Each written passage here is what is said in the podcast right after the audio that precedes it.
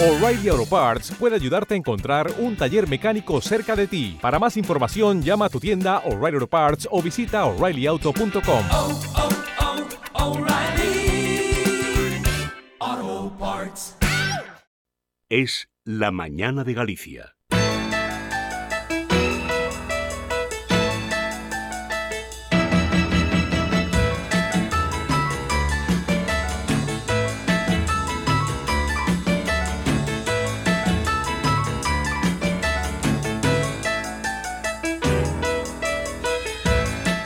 Hola a todos, son las 12 y 6 minutos y hoy es jueves 30 de marzo.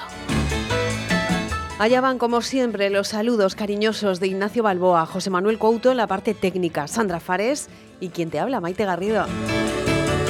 Todo el equipo preparado para comenzar una nueva edición de Es la Mañana de Galicia.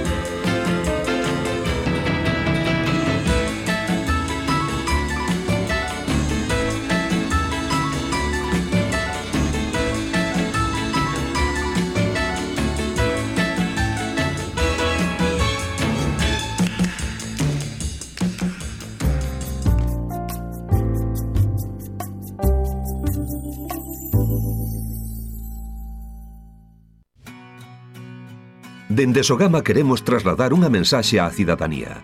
Unha Galicia sostible é posible.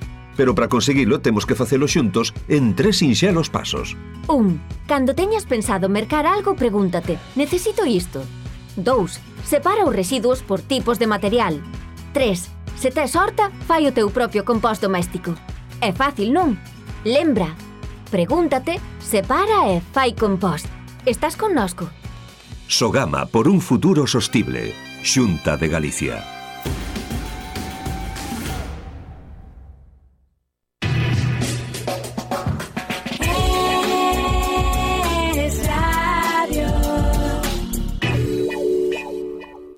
A continuación, en Es la Mañana en Galicia, prólogo con Ignacio Balboa.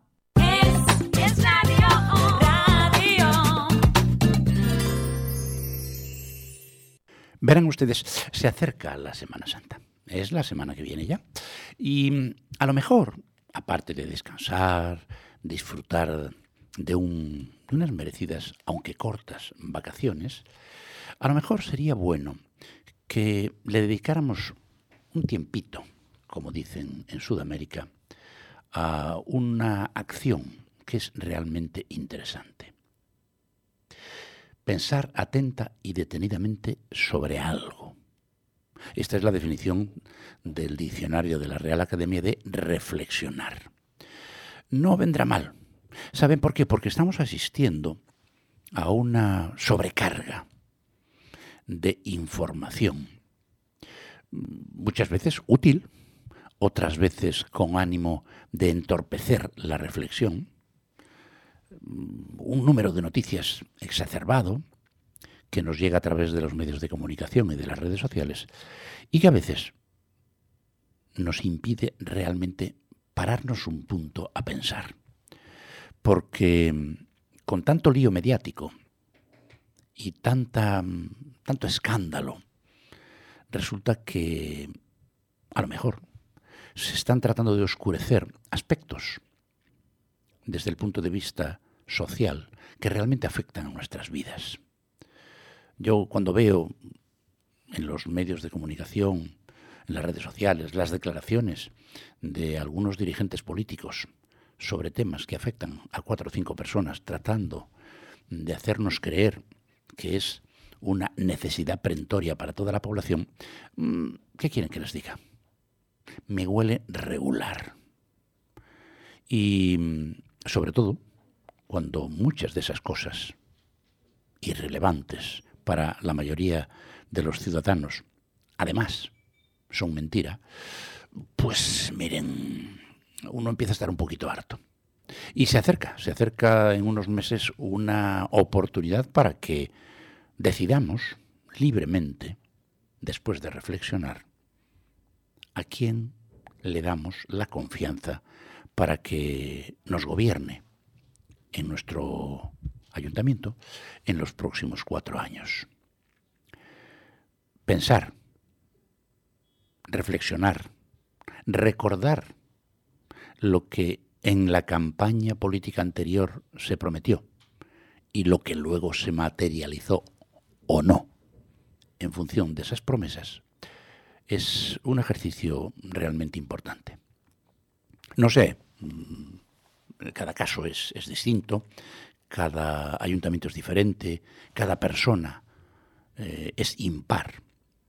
Pero mm, no cabe duda que el echarle una pensada a lo que vayamos a hacer y que va a condicionar nuestra vida en los próximos cuatro años, creo que es un acto inteligente. Decía Aristóteles que el ignorante afirma, el sabio duda y reflexiona. Ustedes son sabios.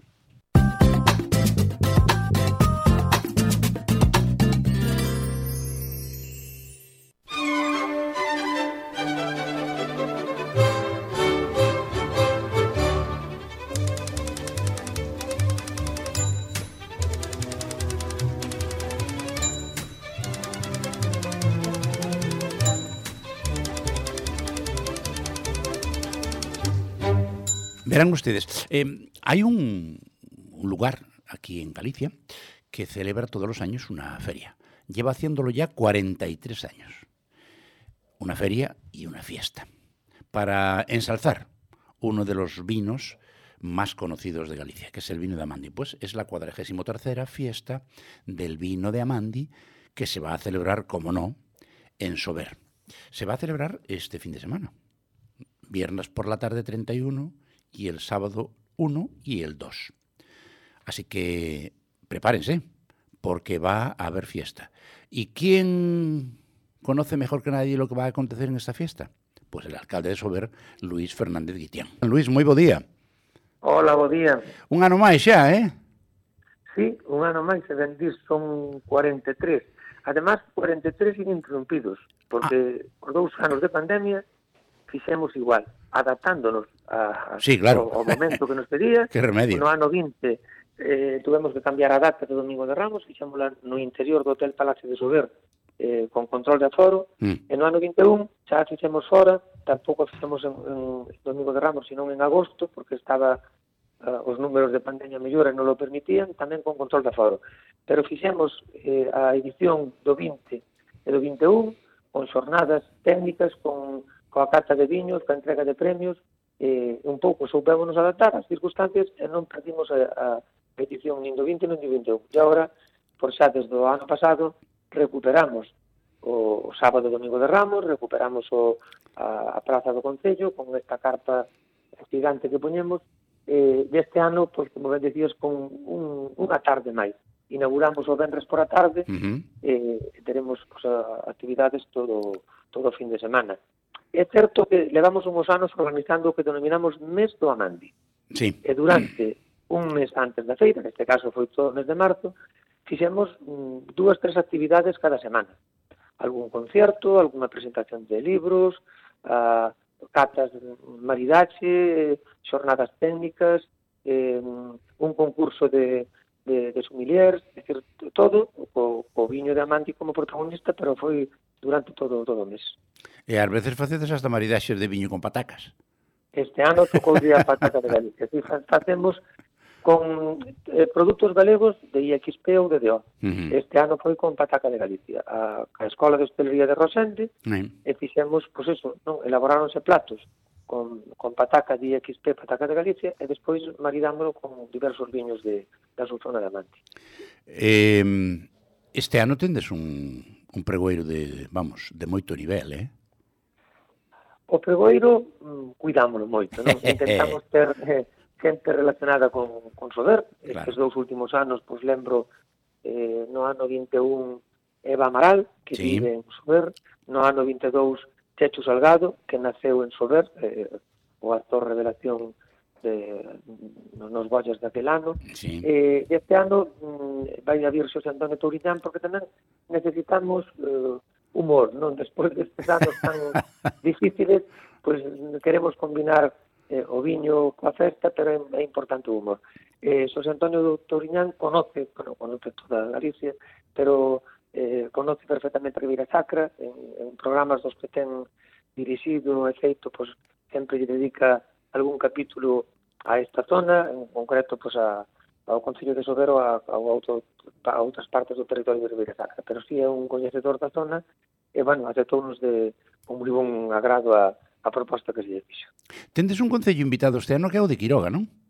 Si, sí, estamos, xa levamos anos cada ano invitando a un concello do noso entorno. Uh -huh. Empezamos por das terras de Lemos, que son os, o, a comarca a que pertenecemos, eh, concellos limítrofes da provincia de Ourense, que están dentro de, de Ribeira Sacra, eh, ahora vámonos alexando un pouquiño do que é o, o círculo que rodea a Sobero, os máis cercanos, o ano pasado eh, creo que foi o Concilio de Bóveda, uh -huh. eh, este ano pois, lle toca o Concilio de Quiroga. Incluso é un ano un pouco especial para Quiroga porque o seu alcalde, Julio Álvarez, eh, pois vai a abandonar despois de preto de 40 anos ou 40 anos que leva, entón, pois tamén eh, toca nos eh, facer de ese homenaxe a, a Quiroga, en este caso, por, de, un modo especial, ao seu alcalde. Ben merecido, eh? 40 anos aí traballando, dando callo, xa o mereceu. Efectivamente.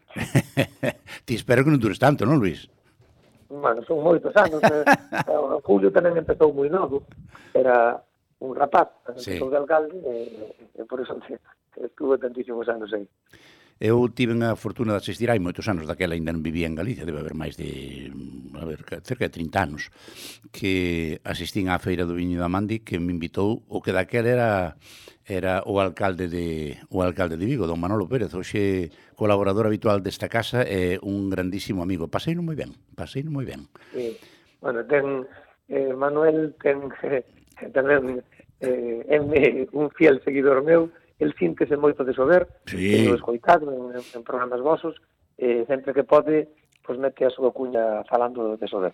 Eu Naceu tu... en sober, eh, marchou de, de xovencinho sí. para Vigo, mm. eh, eu tamén sempre presumo de que o primeiro alcalde do século XX e o último alcalde do século XX de Vigo eran os dous de Sober. Sí. Porque López de Neira sí, sí. e Manuel Pérez sí. foron os dous de Sober. Entón, é dicir, Vigo prácticamente formouse durante o século XX, pero nasceu o século XX cun alcalde de Sober e, o, e rematou o século XX cun alcalde de Sober. Pero si, sí, Manuel, eh, eso, sei que unha persona que ten moitísimo cariño a terra onde naceu, e ainda sigue tendo aquí a, a casa natal, e, e bueno, que, que sei que é un, un fiel seguidor de Sober eh, dos nosos viños, e tamén sempre que pode ven a feira do Viño tamén. Sí. Aquí nesta casa non, non fai máis que falar de Sober, así que... Hombre. Eh, eh, eh, orgulloso e ademais eh, fillo de, de dunha persoa moi querida aí, seu pai, o panadeiro, que tuve unha fortuna de coñecer, agora deixou non sei algúns anos, pero un, un, un auténtico cabaleiro destes da, destes da aldea, como de Ormanda, deses que daban a man, estaba todo dito. Ai, o gallá, o gallá, Luis, o gallá recuperarmos parte deses valores, non si? Sí? Sí, é, é difícil. Sí, é difícil, Porque sí. Esas personas que, esas generacións antes as nosas foron as que máis territorio fixeron, sin dúvida ninguna. Por certo, eh, eh como se chama o gañador do, do cartel da festa deste ano? Porque eh, é, é moi chula, eh? Facedes un concurso todos sí, os anos, non? Eh, mm, facemos concursos, si levamos varios anos xa facendo concursos. Sí. Eh, e temos unha participación moi alta. Temos un premio de 600 euros, uh -huh. metálico, pero hai eh, originais que veñen de, pues de este ano lembro que veu de, de Valencia, de Cataluña, uh -huh. de País Vasco, de Asturias, a maior parte son galegos, pero houve máis de 30 orixinais eh, absolutamente fantásticos. Eh, en este caso, o, o ganador é eh, un veciño de Arzúa, pero que vive en Monforte agora mesmo. Mira ti. Eh, eh, non me acordo ahora mesmo Ya, no, non te preocupes. Eso é. O que pero, eu saber que busque na páxina web que atendes. sí, sí, temos os datos todos del eh, vive en mm. Monforte e ten intención incluso de abrir un, un taller de, de diseño en, en Monforte. Entón, para nós, sí, o cartel gustou, nos foi distinto, sí, sí. un, un cartel atrevido, moderno, pero, pero moi bonito moi adecuado para o que é un cartel, sí, señor. Certo que sí. A ver, por certo, dime unha ou dúas cousas de cada un dos tres de Benres, sábado e domingo que, que pague a pena para que a xente se anime a ir. Bueno, pois pues, o Benres Eh, inauguramos, mm, isto eh, teño que decirlo, porque para nós a feira é un homenaxe aos nosos viticultores e adegueiros, en este caso, pois, inaugura a feira sempre non un político, sino un adegueiro. E vai ser a adega Viña Frieira que falleceu fai uns meses o seu fundador uh, Ramón Fernández. Uh -huh.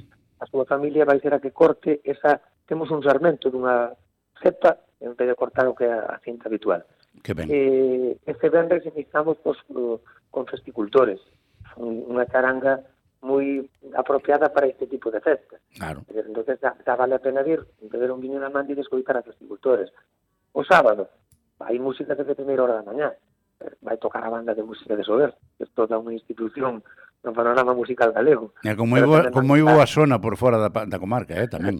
Efectivamente. Pero tamén vai estar a, a charanga Loubán de Sarria, vai estar Gin Tonics, vai estar Baturruca, es decir, vai haber música abondo, entonces outro día moi bon para disfrutar a xornada do sábado. E o domingo, pues, eh, simplemente falando do pregoeiro, xa vale a pena vir, non? Ah, claro. Estar Touriñán, beber un vaso de viño e botar unhas risas con Touriñán, vale a pena en calquer sitio. Sí. Desde logo que sí. Oiche, eh, de comer e beber que? Ben, vamos a ver, hai hai que pensar, Sobera é un pueblo moi pequeniño. Sí, claro. A capital municipal ten pouco máis de 300 habitantes. O mm. municipio en torno a 2.200 eh, algo. Eh, pero multiplícase por moitísima xente que ven durante o fin de semana. entonces hai moitos puestos ambulantes. Claro. Que vai haber eh, pulpo, churrasco, mm, destes puestos que se poñen habitualmente neste tipo de feiras, hai plazas suficientes. Eh? Eh, haberá concurso de viño tamén? si facemos mm, as bodegas que participan, sí. agora facemos unha cata máis amplia, porque xa hai variedade de viños, decir, aquí é a presentación da nova colleita. Sí. E antes viña só o viño do, do ano, digamos. Claro, sí, Neste sí. caso sería viño da colleita de 2022. Uh -huh. Hai unha cata para os viños da última colleita, entreganse tres primeiros premios, tampouco diferenciamos primeiro, segundo e terceiro, uh -huh. digamos, tres primeiros ten, premios para tintos do 2022, un premio para tintos de outras añadas, un premio para blancos e un premio para rosados, porque ahora xa hai, ao mellor das sí. pinturas galegas, sí. hai nove ou dez que xa teñen vino rosado. Entón facemos esas, esas catas, decir, catro catas distintas, eh, un xurado con expertos, coordinado por a, por a empresa Vino Sacra, eh, e entregan os, os premios do, do concurso de cata o domingo despois do pregún. E por certo que ides ter incluso un recital de piano. Bueno, en Piano foi durante a... O Ai, durante o mes, xa foi? Sí, sí, foi, xa foi. Sí, xa foi, foi eh, o sábado pasado. Vale. Non, non está durante a feira o recital de Sí, a ver, non pega moito, non. Non, non pega moito.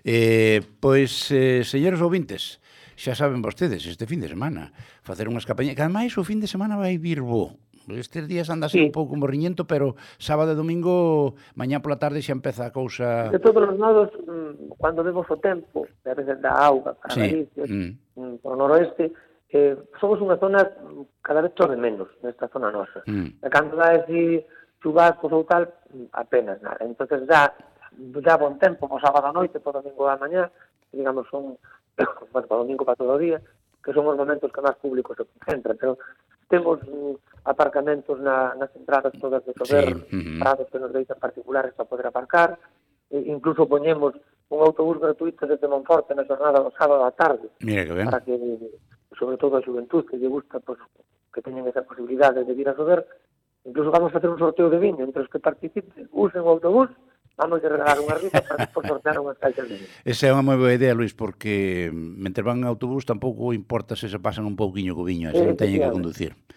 fíjate. Porque senón xa hai que acordarse daquilo que decía o vello, non? Que xente nova liña verde todo é fume. Pois pues eso, vamos sí, a evitar sí. que nos incendien.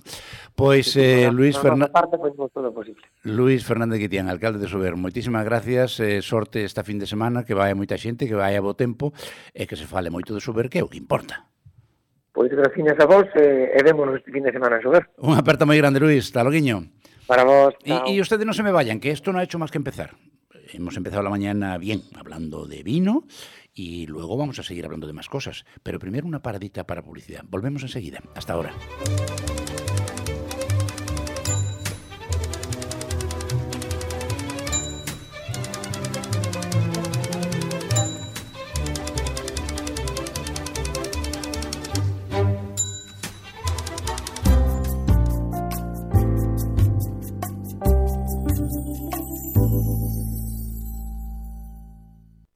Volve a Paixón.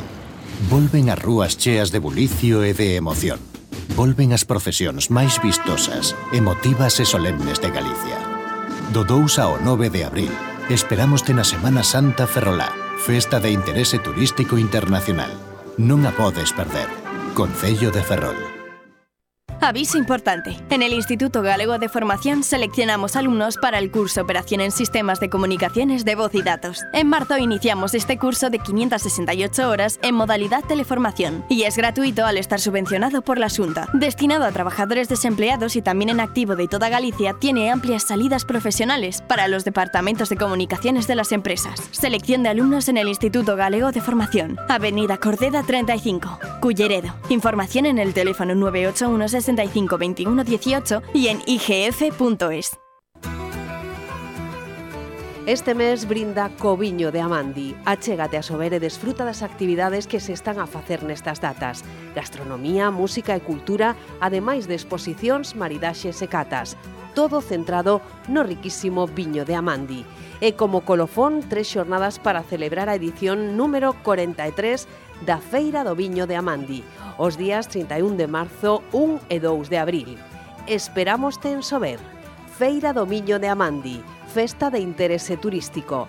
Concellodesober.com La limpieza es un concepto con múltiples interpretaciones. Limpiezas Germania significa cuidar de los nuestros, tener una imagen que evoque respeto hacia los clientes y seguridad para nuestros empleados, garantizando que el trabajo bien hecho genera buenos resultados. Limpiezas Germania cuida de usted protegiendo su espacio, mimando aquello que más le importa, que no se ve pero se siente. Por eso tratamos a cada persona y proyecto de una forma única, cuidando los detalles y sorprendiendo con los resultados. Limpiezas Germania. Apuesta por la confianza. Teléfono 981 94 16 59. Limpiezasgermania.es.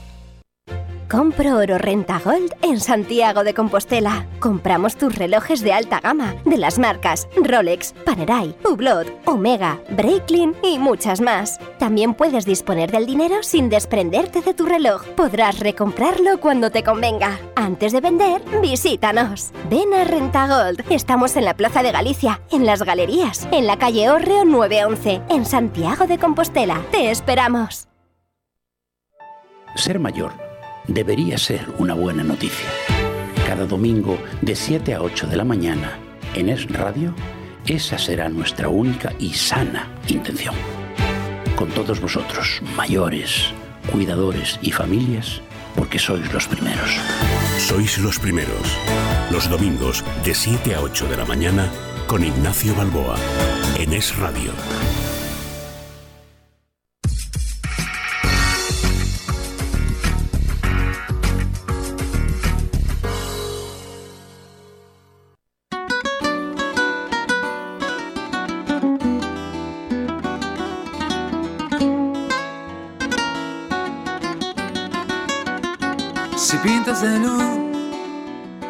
Si avivas la hoguera, si cierras la puerta y me balance, si bailas al son de un ritmo cubano, si alzamos las copas y apuramos el trago.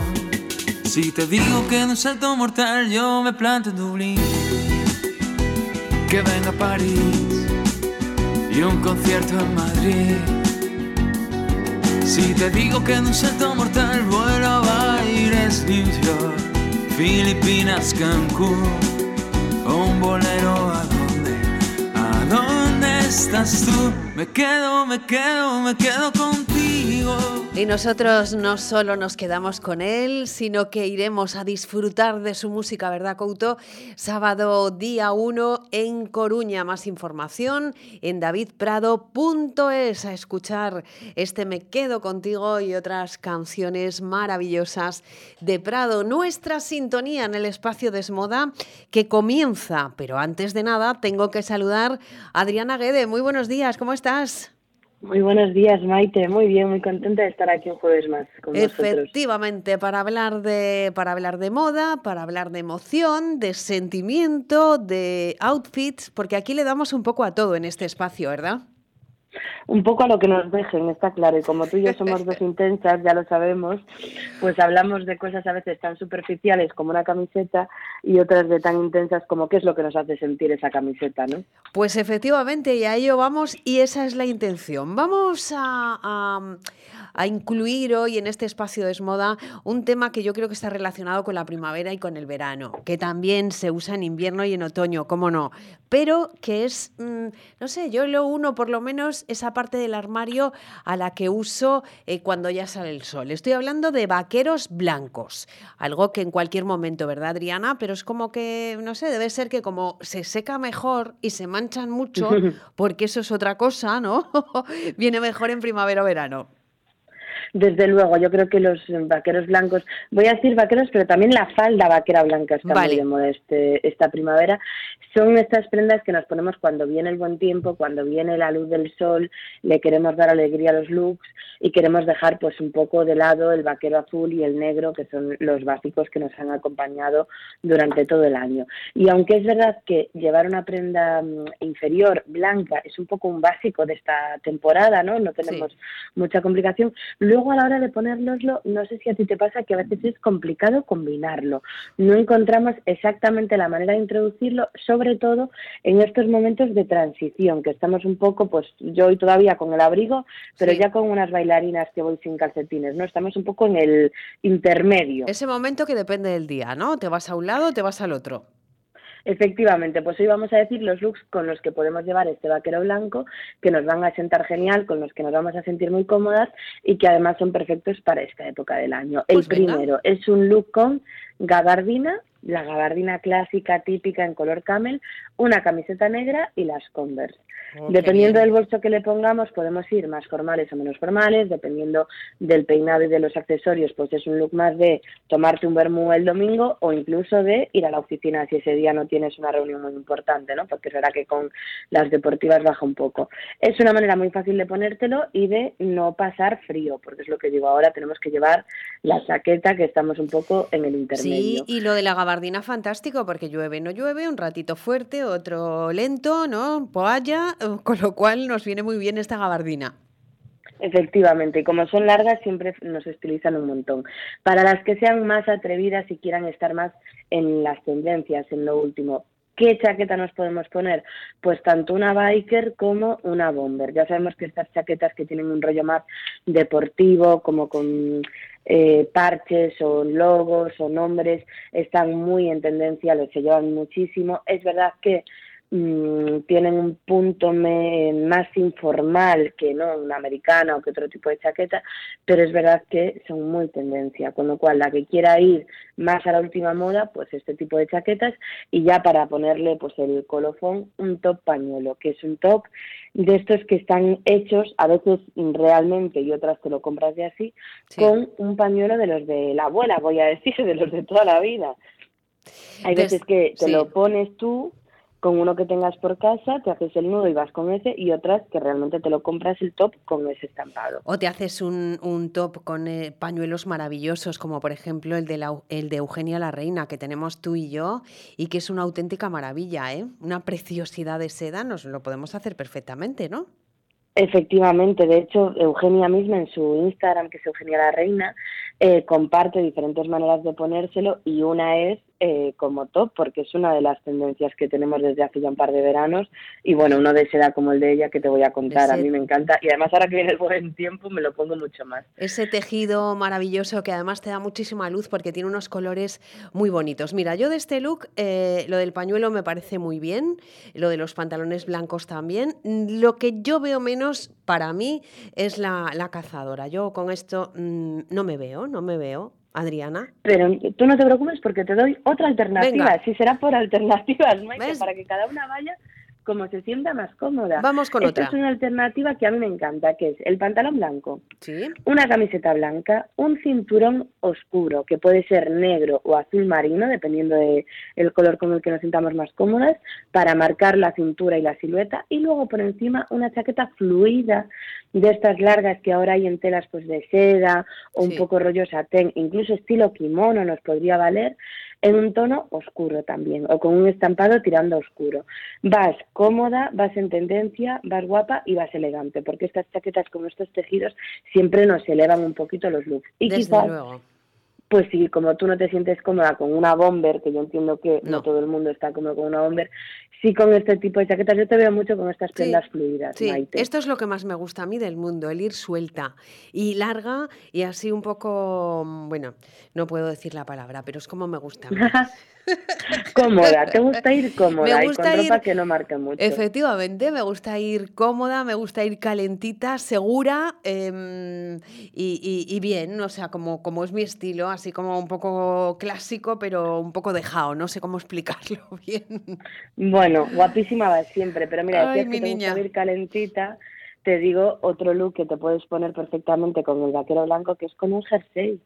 Con un jersey, obviamente, no del invierno más cerrado, pero el que madrugue, la que madrugue, sabrá que a primera hora de la mañana y los que sean nocturnos como yo, a última hora de la noche, refresca bastante y es un momento estupendo para ponernos el jerseycito. Pues un jersey, el vaquero blanco un poquito remangado y unos botines con un pelín de tacón, es un lucazo. Vas Pues cómoda, vas calentita y vas estilosa. Esto me gusta más, ¿ves? Este me gusta más y es que hay para todos, como nos decía Adriana, porque todavía nos queda alguno, ¿verdad?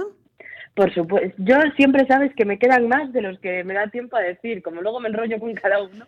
Te voy a proponer una opción que es más formal para las personas que tengan que ir a reuniones, tengan Sí. que llevar, pues porque su trabajo se lo exige por el motivo que sea, pero les gusta ir a la moda y sobre todo muchas veces, em, o al menos a mí me pasa, a las mujeres cuando tenemos que ir formales siento que nos ponemos años encima, ¿no?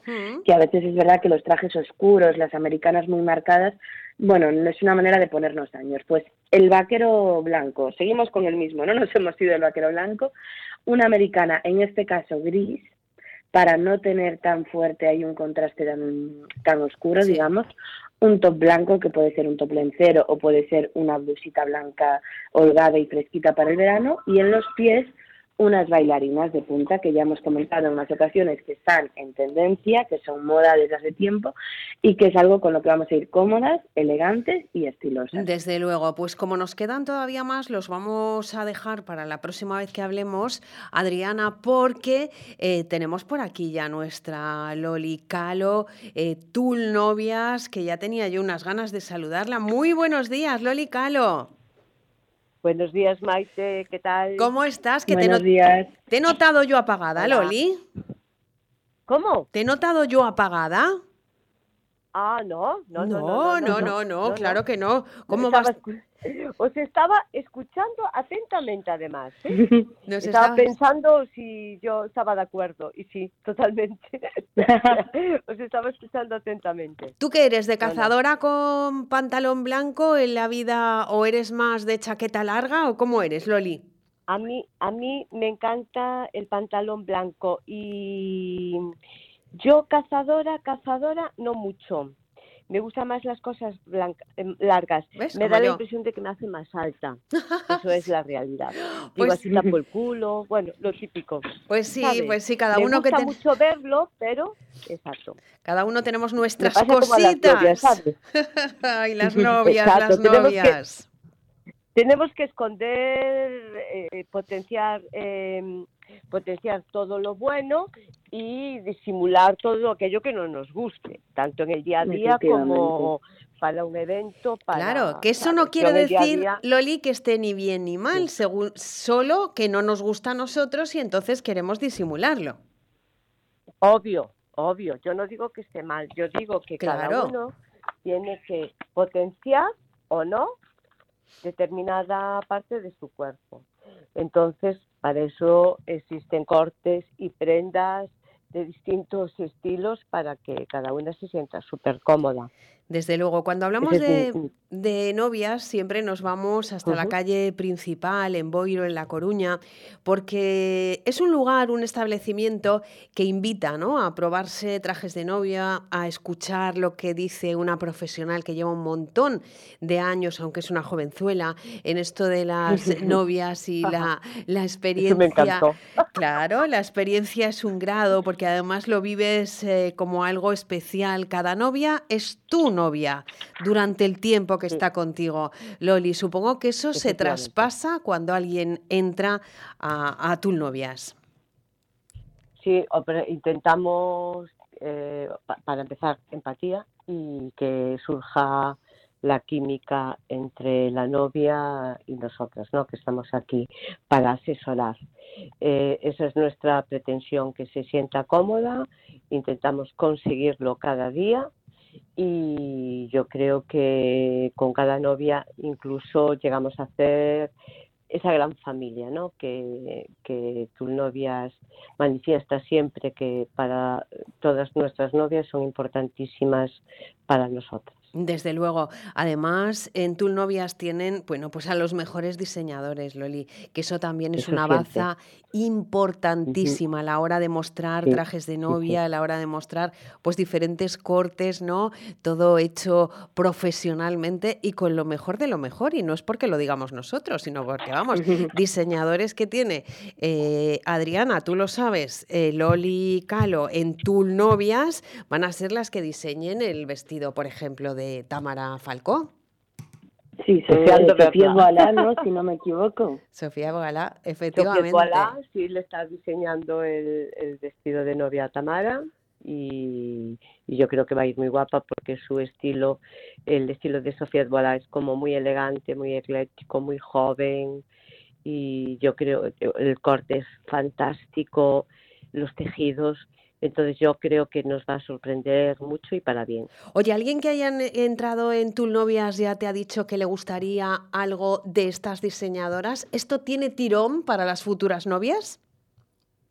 A ver, más que tirón, yo creo que si la- las novias no conocían la firma, porque sí es verdad que mm, son firmas que son punteras, pero no todo el mundo conoce esa firma, pues yo creo que ahora ya, eh, cuando yo les no me piden con- en concreto, algunas sí, pero no me piden en concreto un Sofía pero sí es verdad que cuando hablan de determinado estilo y yo les hablo, digo, pues mm, yo creo que te puede encajar esta diseñadora, ¿no? Sofía Duala, ya automáticamente relaciona Sofía Duala, eh, Tamara. Eso sí que es así. Claro. Tul sí Novias. Hay que relacionarlo y asociarlo con Tul Novias, donde están, como decíamos, los mejores diseñadores, donde además el trato es personalizado. Eso sí tienes que pedir cita, ¿eh? En el 981-063-425, porque a Loli Calo y su equipo le gusta No, tratarte. mal. ¿Lo he dicho mal? Ay, claro que lo he dicho mal, lo he dicho fatal. Espera un momento, si es que estaba, eh, se me ha liado. Ahora mismito lo voy a decir bien, 981 84 79 94. Si es que me ha bailado, este sí, ¿verdad? 981, repito, 84 79 94. Este es el teléfono para pedir cita en Tul Novias, en Boiro, como siempre. Además, un paseíto, una charla con Loli Calo. ¿En qué momento está ahora eh, Tul Novias? ¿Recibiendo novias, enseñando trajes, entregando trajes? ¿Cómo estamos? Ahora estamos ya con las con las eh, pruebas, eh, si alguna novia ya para, para invierno, pero estamos ya con las pruebas para las novias de, de verano y, y gestionando ya todas la, todos los desfiles a los que vamos a, a ir ahora. Asistir, ¿no? Uh. Que empezamos ya en, en marzo, ahora abril y tenemos el mes vamos, a tope. A tope, a tope siempre, Loli Calo, Tul Novias. Repetimos teléfono 981 84 79 94 en la calle principal 66 en Boiro, La Coruña. Un besito muy fuerte, Loli. Un beso a todas. Buen Que tengas semana. muy buena semana. Igualmente, chicas. Chao, chao. Chao, un besito. Bueno, pues nosotros seguimos en el espacio Es Moda. Nos vamos a ir ahora, si es posible y la técnica nos lo permite, con los más pequeños de la casa, porque es época, eso lo sabemos, de diferentes eventos, Adriana, ¿verdad? De, de, mm, comuniones, eh, ir a hacer tú la comunión, o sea, bueno, que los niños hagan la comunión, yo ya la hice hace muchos años. y, que vayan de invitados, invitadas a, bueno, pues a comuniones de amigos y es mm, que les ponemos, ¿qué hay de nuevo? Bueno, pues nada mejor que irnos hasta TT Niños, que está en Montero Ríos, en Santiago de Compostela, y también el Aulet en, aula, en área central, y hablar con, con Isa Amiama. Muy buenos días, ¿cómo estamos? Pues no la tenemos eh, todavía, pero seguramente en unos eh, segunditos estará con nosotros. Adriana, seguimos con nuestros looks que nos faltaban. Mira, mm, decía yo cuando estemos otra vez juntas, pero ya estamos. Y vamos a guardarnos, efectivamente. Danos otro, otro look. Rápidamente. Vamos a ir con otro rapidísimamente, que es uno que me encanta, que es con un top de escote Bardot. Decía antes Loli que hay que potenciar las cosas que nos gustan, que no tienen que ser ni buenas ni malas, y a mí algo que me gusta mucho de mi cuerpo es el escote, la parte de los hombros sobre todo, sí. y entonces todos los tops Bardot, todos los tops palabra de honor que dejan esa parte, me encantan. Y creo que con un pantalón vaquero blanco un poquito ancho por debajo es algo que está súper en tendencia y con el que yo personalmente me veo muy favorecida. Pues vamos ahora sí con los pequeños. Isabela, mi ama, Tete, Niños, Montero Ríos, en área central, en Santiago de Compostela, el Aulet. ¿Cómo estamos esta semana? Hola, buenos días a todos. Buenos días, Isa. ¿Cómo estás? Pues muy bien, muy bien. Trabajando. Estamos trabajando a tope. Eh, Os pido disculpas por no poder conectar la semana pasada. Bueno, no pasa nada porque hoy resumimos todo y nos lo cuentas todo rapidísimamente. Está clarísimo que en TT Niños es momento pues, de muchas visitas a, a, a la tienda, de muchas dudas, de muchas pruebas, porque las tenemos, nada, eh, eh, en mayo, junio es cuando más comuniones se celebran, ¿no? En el año. Sí, Sí, sí, la verdad es que eh, muchas veces nos pasa con lo de primera comunión, que, que, cuando vienen dicen, pero si todavía me faltan dos meses, y todavía, pero todo el mundo me dice, ya voy tarde, ya voy tarde. Y es cierto, eh, estamos aún eh, recibiendo gente que, que, le pasa esto, ¿no? Que dice, no, pero si todavía lo hago en junio, lo hago en julio, pero ahora es el momento de comprar, ahora es el momento de poder ver toda la colección, de poder elegir y de que nos dé tiempo en caso de que haya que hacer algún pedido o, o encargarlo. ¿Cómo vienen esta temporada los trajes de comunión? Eh, como ya habrá gente previsora que los compre con mucha antelación, dinos también qué está triunfando, qué está gustando más, porque sabes que esto a veces, y tú mejor que nadie, va por, por modas, ¿no? Sí, sí, sí. Es curioso porque viene gente tan distinta y, y, al final hay ciertos modelos que ves que es lo que más gusta. Está gustando muchísimo el toque de color. Eh, sigue estando el rosa presente, por supuestísimo que a las niñas les, encanta, pero se está introduciendo un montón los azules y el verde agua. Eh, y para niño igual, los tonos celeste para combinar tanto en traje chaqueta como en, en marineros, los, los, tonos pues con un toque de color si llevan almirante, pues les gusta que el chaleco sea en tonos rojos o sea en tono dorado eh, yo destacaría el, los toques de color, que tanto ellas como ellos les, les encanta. Hablabas de almirantes, siguen siendo clásicos, ¿verdad? Se siguen llevando bueno, y siguen eligiendo los padres, junto con los niños, supongo, pero los padres, claro. este tipo de, de, traje. Es curioso, el almirante ¿Sí? es uno de los trajes que más le gusta a los niños. De hecho, muchos padres son reacios a llevarlo, pues porque les resulta como muy ya antiguo, como muy demasiado recargado, y sin embargo a los niños pues eh, se van al almirante. No sé si es que le ven los galones, le ven los cordones, los plateado, en dorado, que es a la mayoría es lo que más le gusta. Después vienen muchísimo los marineros, porque hay tanta variedad de marinero en distintos tejidos, tejidos que no se arrugan, tejidos súper cómodos, fresquitos, colorido, combinaciones en, en las capelinas pues muy bonitas, con coderas incluso. Bueno, queda un look como eh, vestido, pero al mismo tiempo pues como muy casual, ¿no? Muy, muy cómodo y muy fácil de, llevar. Vale, de todos modos también en Tete Niños hay la opción eh, de que los eh, niños mm, pues vayan elegantes, porque es un día para ir bien vestidos, pero de un modo quizá con una ropa que luego Isabel pues se pueda aprovechar en el día a día cambiándole unas cositas, ¿no? Efectivamente, sí. Hay muchos de los de los looks que se pueden reutilizar perfectísimamente. Si no, a lo mejor en un marinero la parte de arriba, obviamente, pero sí a lo mejor podemos aprovechar el pantalón, que puede ser corto o largo, pues con un polo, con una camisa, pues para ir arreglado a cualquier otro evento. O sea que un poco lo que se busca, o una niña que lleva el de comunión, pues hay gente que después a lo mejor lo hace más corto, o que reutiliza lo que es el detalle del pelo, pues si va a una boda, o bueno, siempre se busca un poco también piezas que luego se pueden reutilizar. claro, el reciclaje, ¿no? Total. de sí, toda la vida, sí. que viene muy bien, porque oye, van muy bien, muy guapos, eh, cada uno dentro de su estilo, y, y luego pues eso no es guardarlo en el armario y que hayas hecho una inversión que, que, que luego pues no sirva nada más que para ese día, que para en algunos casos no es poco, porque es lo que busca la gente, estar especialmente eh, iluminado en ese día de su, de su comunión. Bueno, pues Isabel, te, te dejamos seguir trabajando. Decíamos que Tete Niños está en Montero Ríos y que también, no nos podemos olvidar, hay un outlet en área central que también nos puede ofrecer cosas interesantes, ¿verdad? Pues sí, ahí tenemos trajes de primera comunión, tanto de niño como alguno de niña. Tenemos más de niño, la verdad, pero sí hay opciones para niña también y, y unos precios mm, fantásticos, la verdad. O sea que no dejéis de visitarnos en área central. Desde luego, en los dos sitios y en Montero Ríos. Y si alguien quiere llamar pues para algún tipo de información, 981 58 57 82. Muchísimas gracias, Isabel, por estar con nosotros un jueves más. Un besiño muy fuerte. Muchísimas gracias a todas vosotras. Gracias. Bueno, y yo tengo que preguntarte, Adriana, si duermes o no ceas. ¿Eh? Cuéntame. Yo mm, ya sabes que desde que estoy con vosotros no sé un poquito mejor. Hombre, hombre, hombre, porque eres lista. ¿Sabes la diferencia entre dormir y no cear? Uno puede dormir, pero puede no descansar. Si tú no ceas, tú descansas.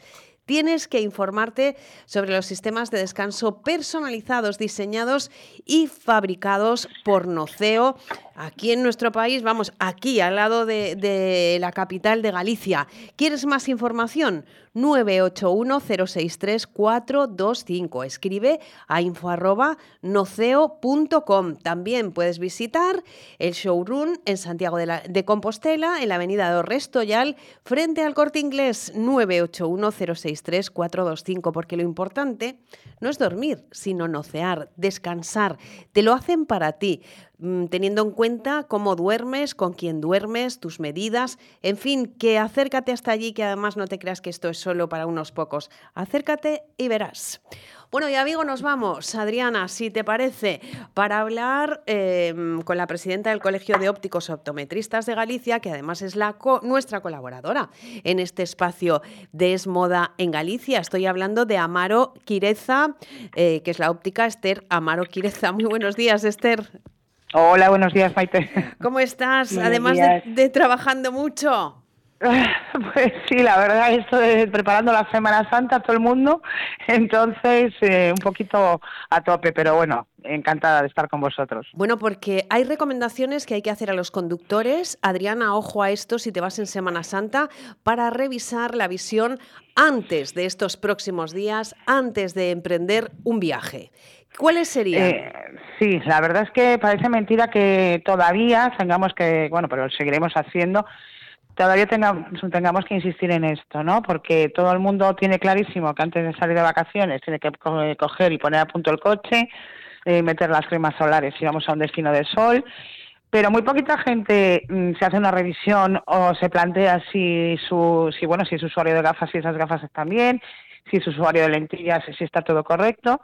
Eh, y no se hacen esas eh, revisiones, ¿no? Todavía hay un porcentaje muy alto de conductores que no se hacen habitualmente revisiones y, y tenemos que tener en cuenta que el- entre el 80 y el 90% de la información que nos va a llegar al cerebro es a través de los ojos y conduciendo esto es fundamental, ¿no? Porque las reacciones evidentemente van a van a depender de cómo de cómo nos llegue esa información, ¿no?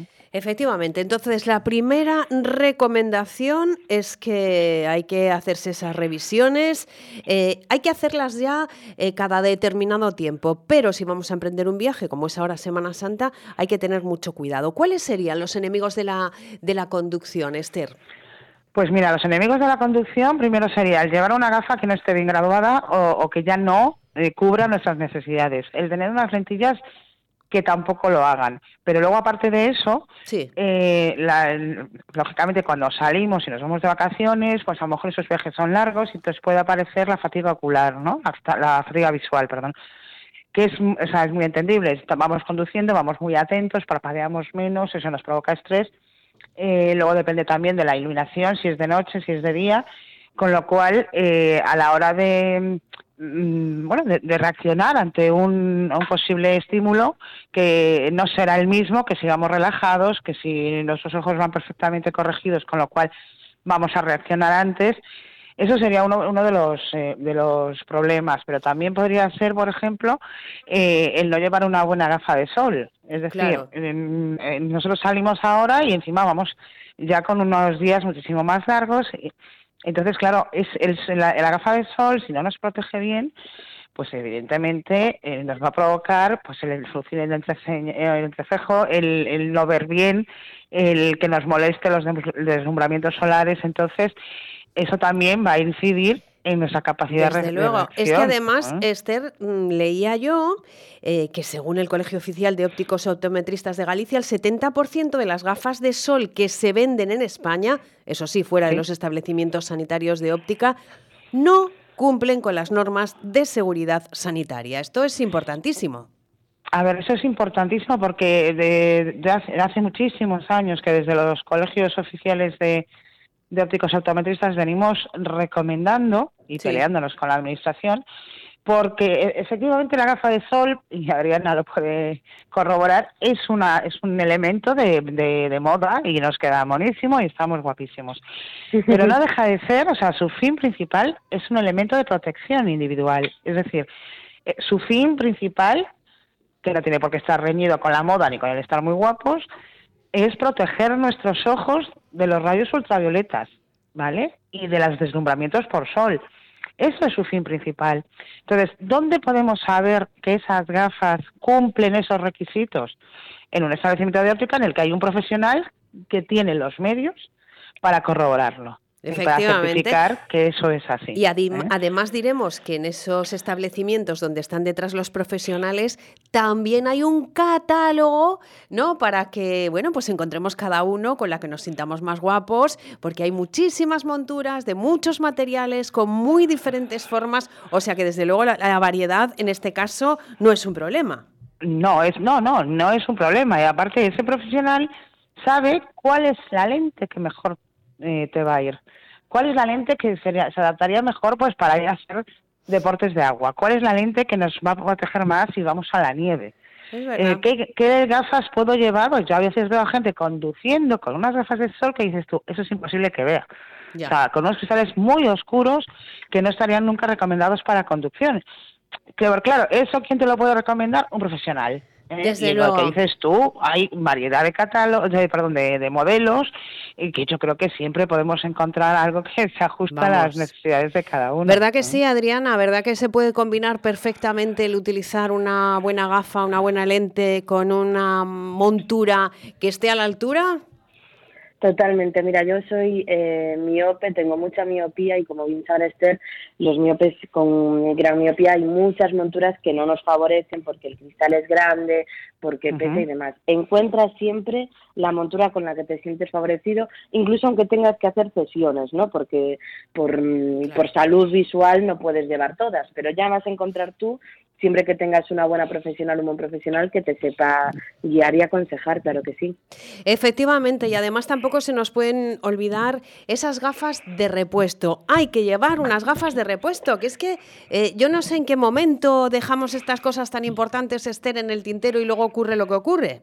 Pues sí, porque eh, hasta hace unos años, o sea, bastantes, era obligatorio.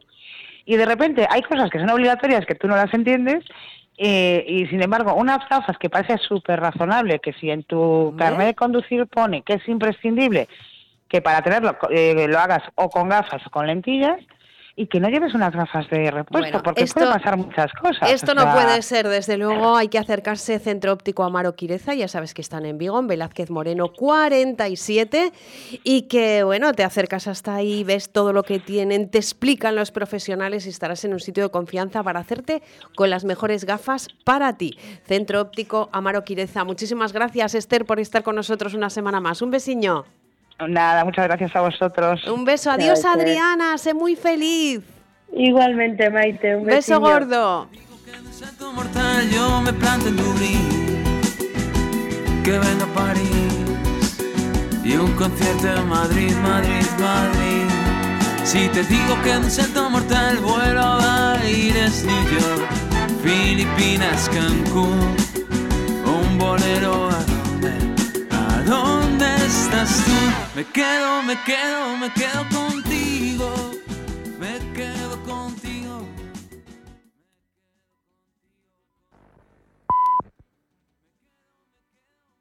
La una, mediodía en Canarias. Es radio. Servicios informativos. Votos emitidos 344, sí 179, no 104, abstenciones 61. En consecuencia, queda convalidado el Real Decreto Ley. Saludos, muy buenas tardes. Así como acaban de escuchar, última hora que nos llega desde el Congreso de los Diputados, con el apoyo de los socios de investidura, el Gobierno ha sacado adelante la reforma de las pensiones. En contra han votado PP y Ciudadanos, mientras Vox se ha abstenido. Desde las filas populares, Jaime de Olano denuncia que la medida no tiene un respaldo unánime. Verá, mi grupo parlamentario se va a oponer a este Real Decreto por cuestiones de fondo y por cuestiones de forma. En cuanto a la forma, porque utilizan ustedes el Real Decreto, que sabrá que está reservado para cuestiones urgentes, cuando usted se comprometió hace más de dos años a aprobar esta reforma. Un Real Decreto aprobado en contra de lo que usted acaba de decir ahora, al margen del diálogo social. No lo pactó usted con el diálogo social. Y al margen también del Pacto de Toledo. Por su parte, la líder de Ciudadanos, Inés Arrimadas, ha dejado clara también su postura contraria a esta medida que ha tachado de suicidio. Es un auténtico suicidio seguir cavando en el hoyo. Esto es cavar en el hoyo, pero en vez de con una pala, con una excavadora. ¿Por qué vamos a votar en contra? Porque es un disparate económico, es una injusticia intergeneracional y es un engaño político. Y noticia de última hora también en los tribunales porque el Tribunal Superior de Justicia de Cataluña acaba de condenar a cuatro años y medio de prisión a la separatista Laura Borrás. Esmeralda Ruiz, buenas tardes. Buenas tardes y a 13 de inhabilitación por los delitos de falsedad documental y prevaricación por trocear contratos y adjudicarlos a un amigo durante su etapa como directora en la institución de las letras catalanas. Sin embargo, Noelia, lo polémico de esta sentencia es la petición que incluyen los jueces al gobierno para concederle a la separatista un indulto parcial que evite su ingreso en prisión. Es una decisión inédita porque aunque lo contempla el Código Penal, a este privilegio se ha recurrido en muy pocas ocasiones y en la gran mayoría por temas de enfermedad. En breves minutos comparecerá ante los medios la propia Borrás para valorar la sentencia. También son importantes las derivadas políticas que se abren a partir de ahora. Ella sigue presidiendo, recordamos, el partido de Puigdemont y todo apunta a que así seguirá siendo. Lo que sí perderá seguramente será su escaño. Gracias, Esmeralda. Lejos de decantarse por Yolanda Díaz, como ha hecho hoy Pachi López, entre los socios de la coalición, Esquerra hace un llamamiento a la unidad para que la vicepresidenta segunda de Podemos cierren finalmente un acuerdo. Leticia Barquín, buenas tardes. Buenas tardes. De hecho, el portavoz de Esquerra en el Congreso, Gabriel Rufián, ha recordado que su formación negoció con Iglesias la investidura de Pedro Sánchez y con Díaz la reforma laboral y que tras ambas experiencias su conclusión es que hay varias similitudes entre ambos políticos. Aunque se escriba y se diga a veces lo contrario, tienen cosas muy similares, para bien y para mal.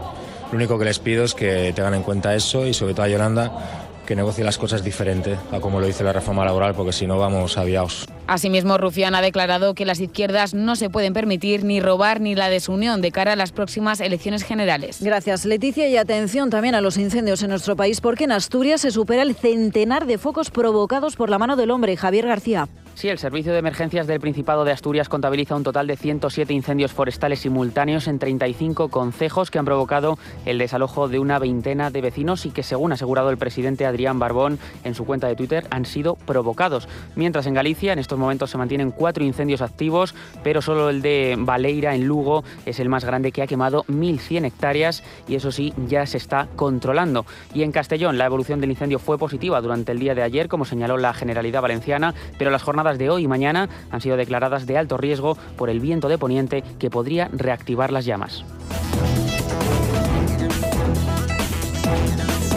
Gracias, Javier. Y en clave internacional, Lunda Tomás, mientras Pedro Sánchez visita China, atención al aviso que lanza Pekín eh, a la presidenta de la Comisión Europea, Verónica Jorro. Buenas tardes. Buenas tardes. Antes de su viaje la semana que viene a Pekín, junto al presidente francés Emmanuel Macron, la líder del Ejecutivo Europeo ha señalado que no es viable un plan de paz que consolide las anexiones rusas en territorio ucraniano y ha elevado el tono para insistir en que los lazos con Rusia en el contexto bélico en Ucrania marcarán el futuro de las relaciones entre la Unión Europea y China.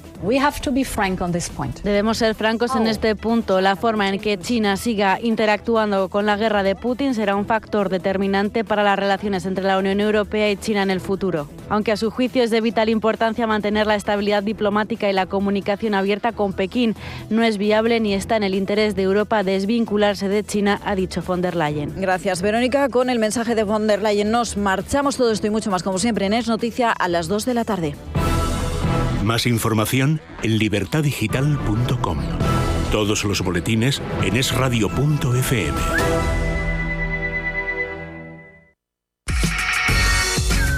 Es Radio. Ideas claras.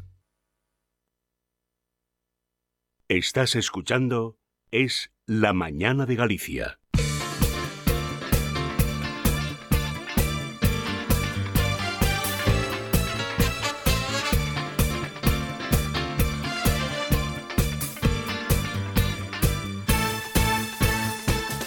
No se lo van a ustedes a creer, pero tengo aquí a mi derecha a don Fran Tarrío. Buenos días, Fran. ¿Cómo no? A tu derecha. Buenos días. Y a mi siniestra, doña Dolores Díaz. Con perdón, días. a la izquierda con perdón. Buenos días. ¿Quién era aquel que decía, de dos cosas ha de protegerse el hombre? De la diestra cuando es diestra y de la siniestra cuando es siniestra. Me parece que era Mario Benedetti el que decía eso. Eh, bueno, eh, Fran, tenemos eh, ministro de Sanidad gallego. Pues sí, sí, sí, sí. Ya vi las declaraciones de que faltó tiempo a nuestros representantes de Junta y Partido Popular de, de- de destacar la galleguidad del ministro. Hombre, claro. Yo, yo- yo, sabes lo que pienso y como soy un pepito grillo, Sí. lo diré, no se lo dirá aquí mi, mi compañera de tertulia Dolores, que no nos ve nadie, pero parecemos zipizape lo- lo- los dos. Eh, creo que en las formas, o sea, en el fondo de la, por ejemplo, las declaraciones de Paula Prado respecto a la falta de médicos en, la- en instituciones penitenciarias, y como eso es rigurosamente cierto, Totalmente. no se puede decir que no, y las reivindicaciones también lo son, entonces ahí no le pondría ninguna pega a lo que dice Paula Prado, sí se la pondría a la etiqueta de ejercer de la, la galleguidad o algo por el estilo que siempre se pone por delante, que me parece absurdo. Es decir, un, un- un ministro del Reino de España no va a Madrid a representar a Galicia, va a Madrid a representar a todos los españoles. Entonces, esa retórica de la galleguidad es lo que a mí más me chirría. Que sabe, claro, es que va allí y conoce perfectamente los problemas de Galicia, claro, pero ahí le van a pagar para, para arreglar el de Galicia, el de Madrid, el de Valladolid, el de todos, ¿no? Entonces, claro. creo que eh, me da pena porque hay suficiente munición, vamos, sobradísima munición para criticarlos y para exigirle y para, por ejemplo, lo de lo que Paula Prado decía de instituciones penitenciarias, pues es muy destacable. Es decir, que no cubren las plazas de medicina. eh, Y eso depende del Estado. Exacto, en las competencias estatales y se apoyan en la sanidad gallega para, para cubrir ese déficit de médicos que no se les pone en el Sin moño a pagar. hacer. Exacto, que no se les pone el moño eh, arreglar y luego se llenan la boca de defensa de la sanidad pública y demás. O sea, que es evidente que, que- que el problema está ahí y que es una, que es una, que es una manera de denunciarlo desde el Partido Popular y me parece correcto, pero las formas, o sea, el apelar a la galleguidad me parece que sobra. Bueno, eh, de todas maneras, el que decía, decía Rueda, apelando a la galleguita, que decía, bueno, este conoce los problemas de aquí, así que por lo menos no hay que explicárselos. Pero, pero además hay otra cosa, que es la siguiente, que mm, eh, desde luego, a ver, mm, que le den a uno el cargo, la responsabilidad de, de la sanidad española, es una falacia, porque mm, lo único que tienes eh, a tu favor es el BOE. Exacto. Lo demás Que está no es poco. transferido. No, que no es poco, claro, claro. Que mal usado no veas el daño que hace. Por eso mismo. Claro, claro, claro. No, no, dicho eso, eh, quiero decir que mm, hay cosas que todavía están en su mano y la solución que no es fácil, que no es inmediata a la falta de médicos en España, eh, tiene que primero darse el primer paso, lo tiene que dar él. Es decir, consentir que haya mayor número de plazas para formar a médicos de atención primaria. Y otra cosa que también dejó la señora Daria sin resolver, que es que si tú haces eh, que la, la, medicina de urgencia sea una especialidad, los de atención primaria no se irán a ocupar esas plazas. Eh, y eso es lo que tienen que hacer. Y eso no se hace, de, o sea, la, la, ley se hace de la noche a la mañana, los resultados se verán a 4, 5, 6 años vista. Uh -huh. Exactamente. Yo, yo, creo que efectivamente somos IPISAPE porque yo lo, lo, lo, que me chirrió es precisamente el titular ese, apelar a la galleguidad. Yo creo que ya está bien, está bien. Yo creo que también es, es, es todo este ambiente lo genera un poco las, las elecciones próximas, cada uno está marcando el terreno claro, del otro claro. para, para que no le peleen el tema de la galleguidad y para que el otro no la pueda pelear pero lo que tenemos que exigir es gente que cumpla con las funciones con responsabilidad. Y uh -huh. es lo que tenemos que pedirle a Miñones, como gallegos y como españoles, porque no estamos solos en España los gallegos. Y, y, efectivamente lo que tiene por delante es un montón de desafíos y el problema está es que va a tener muy poco tiempo. De hecho, todos estos movimientos, a mí no sé, a lo mejor me apresuro en decirlo, es que lo que se está preparando, se están pagando las deudas, de la, de, la, de, la, de la presidencia, del gobierno, de que tengamos gobierno, se están pagando las deudas a las apuradas ahora, lo, lo, lo demuestran el, acerca, el, finalizar con el acercamiento de los presos, con eh, la vuelta de, de, ayer de la señora mm, que da una declaración, una rueda de prensa y es, y es llevada inmediatamente para luego soltarla a la, la ponte así. Entonces, yo creo que lo que está, se están acelerando todas las cosas para preparar unas elecciones más próximas tal vez de lo que, los lo que nos imaginamos, porque yo creo que estamos ante un, un régimen en descomposición.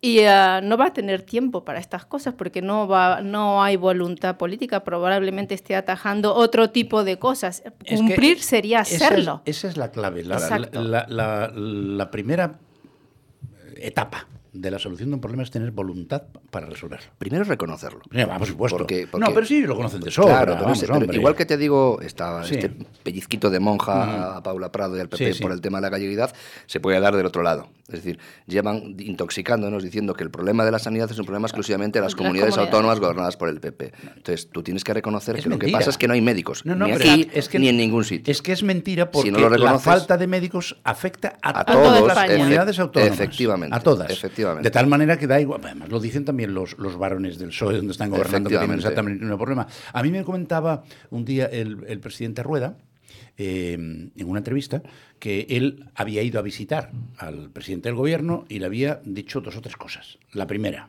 el tema de los médicos. Y le decía, abre la mano desde el Ministerio de Sanidad y desde el Ministerio de Educación, cuidado que también juega, claro, efectivamente. que también juega, abre la mano resuelve el problema porque es que no te cuesta un duro, los pagamos nosotros, ni por esas. Es decir, falta voluntad, porque además, como no puede hacer discriminación entre las comunidades autónomas del PSOE y las comunidades autónomas del PP, no puede hacer discriminación porque sería ilegal, entonces dice, ah, pues entonces eh, para nadie. Con lo cual, seguimos teniendo el problema. Claro. Y es un problema del señor Sánchez, porque claro. los, la gente que trabaja en el Ministerio de Sanidad, los funcionarios que llevan ahí 20, 30 años, están al cabo de la calle, saben de qué va la copla. Claro. Pero es que Rueda le está proponiendo, le está haciendo una propuesta a medio plazo y a largo plazo que beneficia a todos a una persona que es exclusivamente cortoplacista. Corto no, eso está claro, vamos. Entonces, sí, a partir de ahí y, es un diálogo de sordos. El, ¿no? el, el, que beneficia a todos es una cosa que no le interesa para nada. Hay, hay, un, hay un aspecto además hay un aspecto además que, que, el Ministerio se ha quedado prácticamente sin competencias. Pero hay un par de cosas o tres que son tareas, yo te diría que urgentes. Eh, una de ellas es, no sé si se va a conseguir nunca, porque se lleva pidiendo hace bastantes años y no se ha conseguido, y es el órgano institucional dentro del Ministerio de Sanidad que permitiría armonizar y conseguir la equidad de los servicios sanitarios en toda España se llama Consejo Interterritorial, sí. que es absolutamente inane, porque es un sitio donde se reúnen todos los consejeros de sanidad con el ministro de Sanidad de turno para poner las bases mínimas del funcionamiento de la sanidad en el país. Y, por ejemplo, nunca se, primero se reúne una vez al año en lugar de reunirse, ni siquiera durante la pandemia se reunían mensualmente, que ya tienen tela, sí. ¿eh? para tomar decisiones eh, que afecten a todos.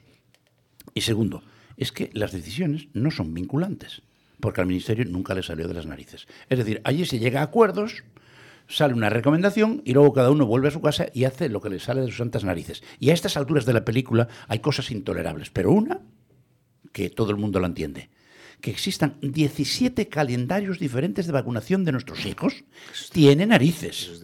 17 calendarios diferentes. No coincidimos. Claro, si tú vacunas a un niño en Andalucía y va uno gallego que no está vacunado, pues lo tiene liado. Es decir, eh, lo que pasó exactamente igual que pasó con el tratamiento del COVID en las diferentes comunidades autónomas. Una puñatera estupidez. Si fuera capaz de conseguir este ministro, que lo dudo, no por incapacidad suya, sino porque no van a dejar, que el Consejo Interterritorial funcionara y se tomaran decisiones que afectan a toda la sanidad nacional y que son compatibles, entonces todavía estaríamos hablando de algo serio. Y eso por no mencionar el asunto de los médicos, en fin. Pero no, no, no es, ningún, no es ningún plato de gusto ser ministro de Sanidad. ¿eh? No, no, no. no, y, eso que son, y, eso que son, tres competencias básicas de coordinación, como es educación, en sanidad y en defensa, por ejemplo, que no son capaces de hacer estos mínimos. Mira, anteayer, anteayer se celebró el, el, Día Nacional del Transplante, que es un, un organismo, la Organización Nacional de Trasplantes, dentro de la sanidad nacional es, en, en, todo el mundo se conoce como The Spanish Model. Sí, sí funciona perfecto. Es decir, es la, la, joya de la corona. ¿Sabéis por qué? Porque está centralizado. Uh -huh. Es decir, está centralizado y desde, desde Madrid se coordinan las comunidades autónomas y los hospitales. Tienen una herramienta informática a la que todo tienen acceso, tanto para meter información como para hacer reclamaciones, y tú tienes el sistema más equitativo del mundo gratuito, como Dios manda, bueno, gratuito lo pagamos de nuestros, de nuestros eh, impuestos, donde además la Organización Nacional de Trasplantes ha conseguido que seamos el país del mundo que más donaciones hace. La que más, o sea, duplicamos en, en número de donaciones por millón de habitantes la media europea y hacemos más trasplantes que todos. Llevamos 28 años siendo los líderes mundiales del tema de los trasplantes. Y entonces yo hacía una referencia hace poco diciendo, es la única cosa que está centralizada. Digo, yo ahí lo dejo. no, lo, no, lo, digas mucho que lo descentralizan. ¿eh? No, pero sí, vamos a ver, si cuando se, cuando se hicieron las transferencias, lo que se hizo fue la gestión.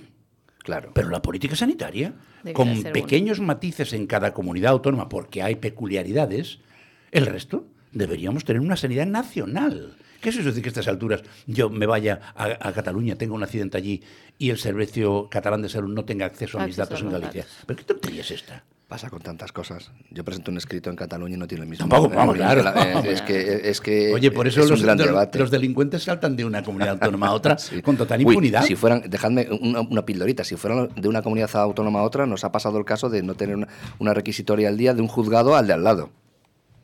quiero decirte, alguien que estuviera requisitado, que estuviera en busca y no tuviese noticias el juzgado de al lado. Ah, ya, ya, ya, ya. Entonces, bueno. A partir de ahí ya... bueno, de todas maneras, eh, yo dije el día que nombraron a, al señor Miñones, a quien yo felicito, porque además me parece un tipo bastante sensato. Eh, últimamente se había radicalizado un poco por aquello de apoyar a Sánchez, pero bueno, supongo que eso va en el sueldo. Pero, no, no, pero era un tipo que hizo, estaba bien reconocido aquí como alcalde en, en Ames. Es un, yo lo he entrevistado un par de veces y la verdad es que es un tipo agradable, eh, nada altisonante, lo cual es muy de agradecer en los tiempos que corren. Pues sí. eh, y obviamente es para felicitarle. Pero, claro, su espacio lo ocupa un señor que lo habían quitado de la política a través de una denuncia y, y ahora vuelve. Con lo cual yo aquel día todavía no sabía que iban a nombrar a Besteiro. Eh, a quien yo respeto mucho, por cierto, porque en menuda puñeta le hicieron también a, Sí. este, a este hombre. Quitarlo de la política eh, con una, unas denuncias que luego se demostraron falsas. Bueno, pues no fue una, ¿eh? Fueron, Fueron un montón de muchas. ellas. Un montón de ellas. Eh, pero lo que pasa es que a él le pasó, pagó en carne propia, eh, la filosofía que tenía entonces el Partido Socialista de que en el momento que tú estás imputado, a la puñetera calle. Y luego ya hablaremos. Lo que ha pasado que casi se quedan sin gente. Por sí. Bueno, a este, a este a paso, paso- hombre, a este paso se van a quedar sin diputados. Yo, yo entrevistaba un día aquí al señor Orozco, después de que le hayan devuelto su honor, y me decía, Ignacio, si es que esto es muy fácil, si entre tú y yo ahora mismo nos ponemos de acuerdo y lo argallamos bien, podemos conseguir que imputen al presidente del gobierno. Mm. Bueno, yo ahí, yo ahí Es, es una forma de hablar, pero quiero decir que mm, debe ser bastante sencillo. Yo ahí discrepo, es decir, tampoco, tampoco es un drama para un político que no, no debería vivir de esto eh, que tiene que tener una, una, tiene que ser inmaculado. Hay un proceso judicial, hay unas garantías judiciales, hay un, procedimiento y si los partidos convienen que en el momento que tú estás investigado, porque entendemos lo que era antes imputado, que cuando se abre ese proceso es porque hay indicios, luego hay que convertirlos en prueba y ir a juicio, archivar o como fuese. A mí no me parece del todo mal esa, esa decisión de apartarlos y ver cómo se desarrolla el procedimiento. Oye, aquí, y luego y luego cuando se demuestra pues que como no cualquier, eres culpable, pues como cualquier otro ciudadano de los que yo defiendo en los Sí. juzgados todos los días que no tiene es no tiene ese problemón que los políticos se ponen a sí mismos. El señor Besteiro tendrá otra profesión aparte No, de y la tiene, Pues y entonces que se vaya a su profesión y vuelva cuando tenga que volver. A mí no me dan pena en ese sentido, porque sí que les tengo que exigir un plus de transparencia y de ejemplaridad a los políticos que van a manejar mis Sí, impuestos. pero entonces tienes que poner un filtro de que a ti no te puede imputar Podemos cualquiera. discutir cuándo es, el, cuándo es el filtro, Claro. cómo es el filtro. Pero quiero decir que a mí no me parecen mártires de- del sistema por el hecho de que les imputen en un procedimiento judicial y al final se acabe archivando por falta de pruebas y puedan volver a la política. De hecho, la prueba evidente es que le están Es política otra vez. No, no, claro, claro, claro Entonces sí. no me da ninguna pena. No sé, lo que sí, sí quiere, quisiera destacar del tema de Besteiro es precisamente coger el, el capote que nos ha soltado Dolores antes, que es eso, que decía Rueda también, en- en- en- se le entendió Sí, sí, sí, perfectamente, claro, claro. que es que se está utilizando un cargo público institucional para ir pagando deudas atrasadas o colocando peones en política interna de los partidos. Y eso sí que es una cosa pues bastante, bastante lamentable. Si es por eso, que Rueda ejerció de gallego y dijo, si es por eso, Lo pues que- no está muy bien. ¿no? Ahí fue Lo bastante que yo listo. iba a decir antes es que cuando nombraron a nombraron a, a Miñones y yo todavía no sabía porque no, había, no se había hecho público que le sustituiría a Besteiro como delegado del gobierno aquí en Galicia, dije, uy, esto me suena a mí a algo que ya han hecho otros partidos, incluyendo al PP, que es coger a alguien local, darle una pasadita por un ministerio y devolverlo para luchar por la, Ah, por bueno. la presidencia. Por la presidencia, Claro, claro. Sí, evidentemente. pero es que ahora resulta que el, el- el cargo que queda aquí también es un posible candidato, que el Besteiro. Sí, no, no, ahí hay una- va a haber Cuidado, una- Ahí el, que, el sí. que no creo que quiera presentarse, porque además su talante y su forma de expresarlo y su comportamiento eh, dicen que no, es eh, precisamente el actual secretario Formoso. general. Formoso. Es decir, él, yo, yo me voy a mi... Me voy a Que mi- es una pena, todo se ha dicho. Bien, sí, pero... Yo lo tengo en buena estima, la verdad. No, no, yo también, pero quiero decir que él, por alguna razón, desconozco cuál, dice, no, mira, yo me quedo de alcaldito, que estoy muy contento, hago un buen trabajo, y aquí que se maten. Entre otras razones, a lo mejor, es que es muy listo. Porque dice, la bofetada que nos podemos pegar si perdemos las elecciones generales luego en Galicia, que se la lleve otro. Es que es un papelón. Exactamente. Bueno, sí, yo creo que todo este movimiento de cargos también lo que ha sido es un, un poco eso. El- podría chirriar el, el- el- el tener a Besteiro de vuelta en la, en la política, pero conociendo a Sánchez tampoco chirría. Él disfruta mucho con eso de la competencia interna y poner a uno y jugar por las lealtades. Pero ya lo del Ministerio de Sanidad ya lo vimos con Iria, que se, o sea, salió del ministerio y se Hombre, fue de candidato. Y el Adarias ahora la manda, Y ahora la manda otro lado. Bueno, también los motivos por los que las puede mandar a Daria están- pueden también ser otros, es alejarlas Sí. un poco del foco del gobierno por todo lo que le pueda caer, Caer que encima. está rondando, ¿no? Bueno, O y ahí ya ni te cuento. ah, bueno, claro. Claro. Ya ni te cuento, cuidado. Es decir, Sí, que, sí, sí, sí. que aquí eh, nos hemos olvidado, eh, no nos hemos olvidado. Eh, da la sensación de que el Partido Socialista olvida todo lo que le va a caer encima con las investigaciones que estamos conociendo ahora respecto al comportamiento en las compras del Ministerio de Sanidad en su momento, cuando el tema de las mascarillas y todo el resto de, de material. Es decir, eso de buscarte una empresa del pueblo donde era ella alcalde que se dedicaba a otra cosa. Eso sí, parece ser que tenía contactos en China. Y lo que trajo, hubo que tirarlo directamente a la papelera y se dejaron ahí unos cuantos, unas cuantas decenas de millones de euros. Eso algún día tendrá que salir. Y el día que salga, pues claro, ¿a quién va a salpicar? Pues a ella. Pero de aquella ella a lo mejor ya es, Claro. ya es candidato allí Claro. está metido. ¿eh? Sí, sí, sí. O lo que dice la Ponta, sí, que le echa la bronca, le echa la bronca a la presidenta de la Eurocámara por no defender su inmunidad. inmunidad parlamentaria. Ay, Dios mío. Bueno. Bueno, en cualquier caso, este mm, nos esperan eh, tiempos interesantes. Que mucha gente dice esto, dice el, dicho chino, sí, pero en China es una maldición.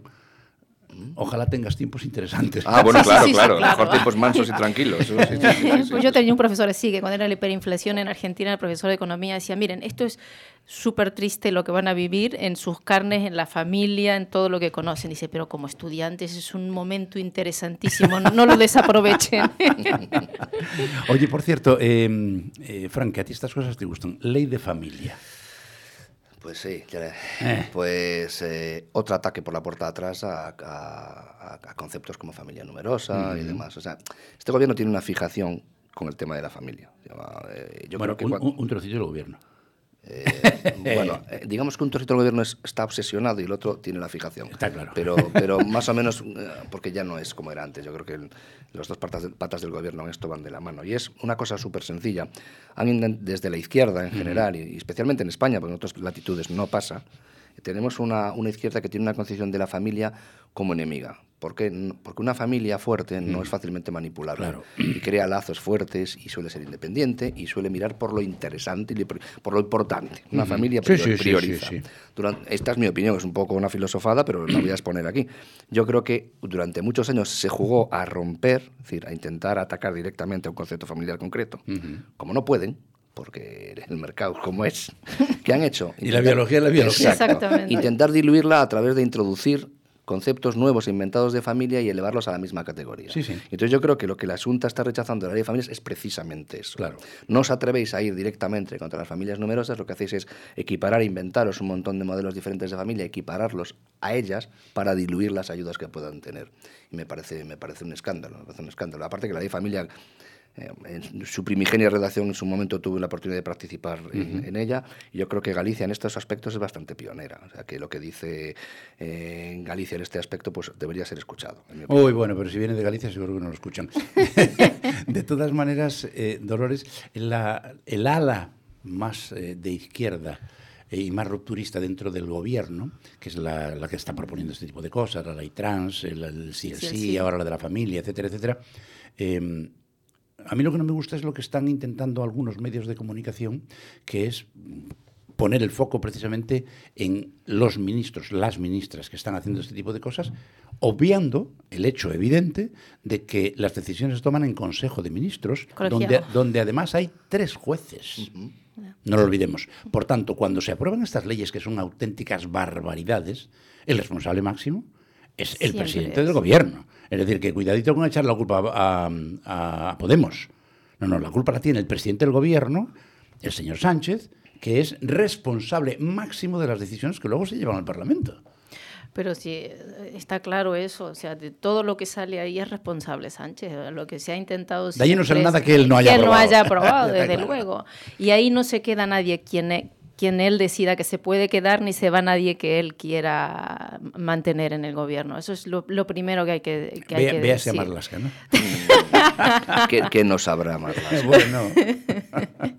por lo que fuera, ya la motivación por el que quiera mantener cerca a la gente, como dicen, el, el, amigo cerca, el enemigo aún más. Eso es. Eh, pues nada, esto es un gobierno y lo que intentar dividir las decisiones de gobierno de un partido al otro me parece que es eh, una maniobra de distractiva, ¿no? Intentar salvar a uno o a otro según convenga.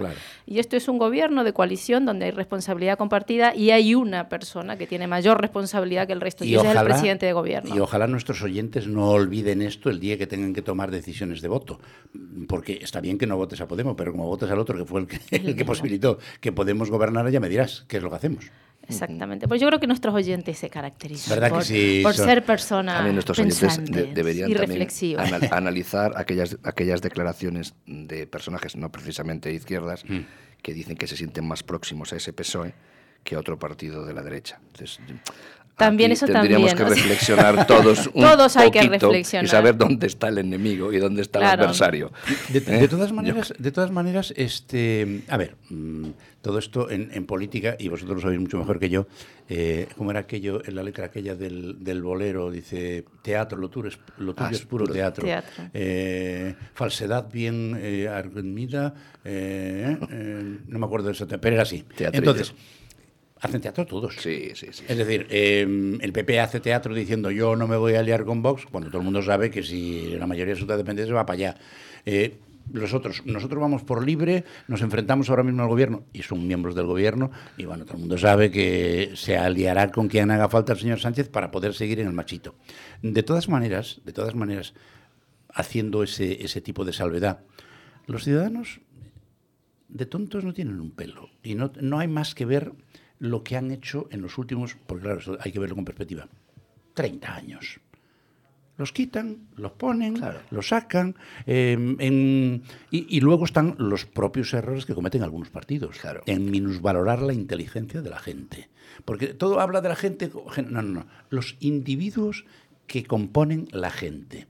Porque esto de hablar para los grupos está muy bien y es muy em, sencillo.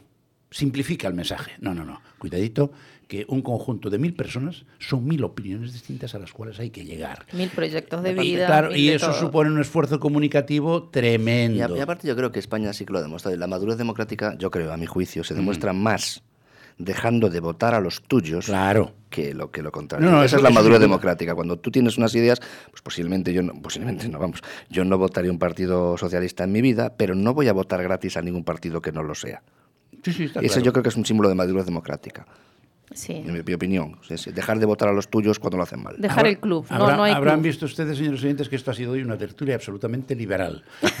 pero Li- li- ha- liberal conservador. Es- Exacto. Sí, bueno, pero conservadores son los que tienen algo que Sí, conservar, sí, ¿no? sí, claro que sí. Pero Hombre, los claro demás son que sí. revolucionarios para tratar de conquistar eso que no tienen los demás. O, o conservamos la libertad, que no es claro, poco. que no es poco, que no es poco. Dolores Díaz, un beso muy grande, muchas gracias. beso muy grande, Fran hasta la Tarrío, gracias por venir, un, Un abrazo. Y ustedes no se vayan, que todavía no hemos terminado. Vamos un poquito de publicidad, pero volvemos de inmediato con las noticias. Maite Garrido y Sandra Fares se las traerán calentitas hasta ahora.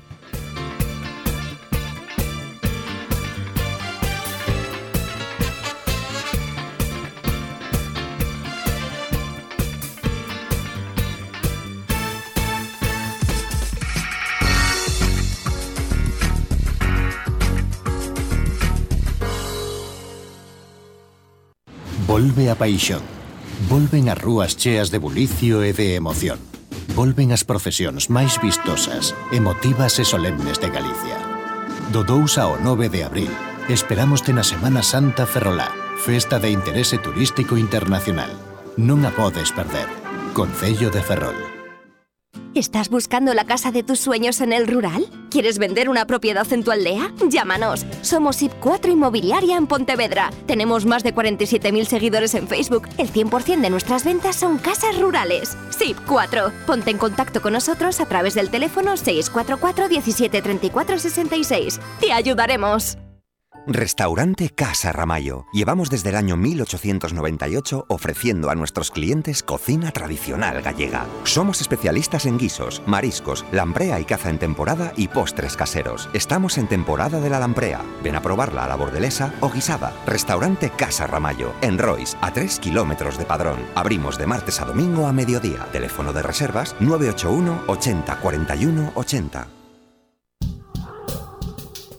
Siempre es buen momento para sentirse mejor. Clínica de Corps en Enrique Mariñas 32, Sport Center Coruña en Mato Grande. Unidad de referencia en cirugía y medicina estética, con un equipo liderado por el doctor Juan Luis Morán Montepeque y la doctora Encina Sánchez Lagarejo, con más de 30 años de experiencia. Pide tu cita en el 981 14 52 10 decorps.es. Este mes brinda Coviño de Amandi. Achégate a Sober e desfruta das actividades que se están a facer nestas datas. Gastronomía, música e cultura, ademais de exposicións, maridaxes e catas. Todo centrado no riquísimo viño de Amandi. E como colofón, tres xornadas para celebrar a edición número 43 da Feira do Viño de Amandi. Os días 31 de marzo, 1 e 2 de abril. Esperamos ten Sober. Feira do Viño de Amandi festa de interese turístico. concellodesober.com Ser mayor debería ser una buena noticia. Cada domingo de 7 a 8 de la mañana en Es Radio, esa será nuestra única y sana intención. Con todos vosotros, mayores, cuidadores y familias, porque sois los primeros. Sois los primeros. Los domingos de 7 a 8 de la mañana con Ignacio Balboa en Es Radio.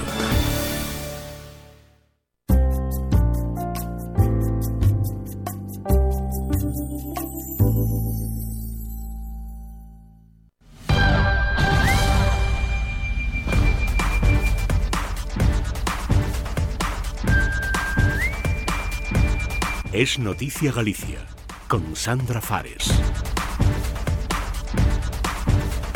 Saludos, muy buenas tardes, bienvenidos a nuestro servicio informativo en esta jornada jueves 30 de marzo. Hoy escucharemos el comentario de opinión de nuestro colaborador Javier Presas, pero antes, como siempre, les contaremos lo que está sucediendo aquí en nuestra comunidad. En el último tramo les ofreceremos la información meteorológica y es Deporte Galicia con Álvaro Aldrey. Comenzamos.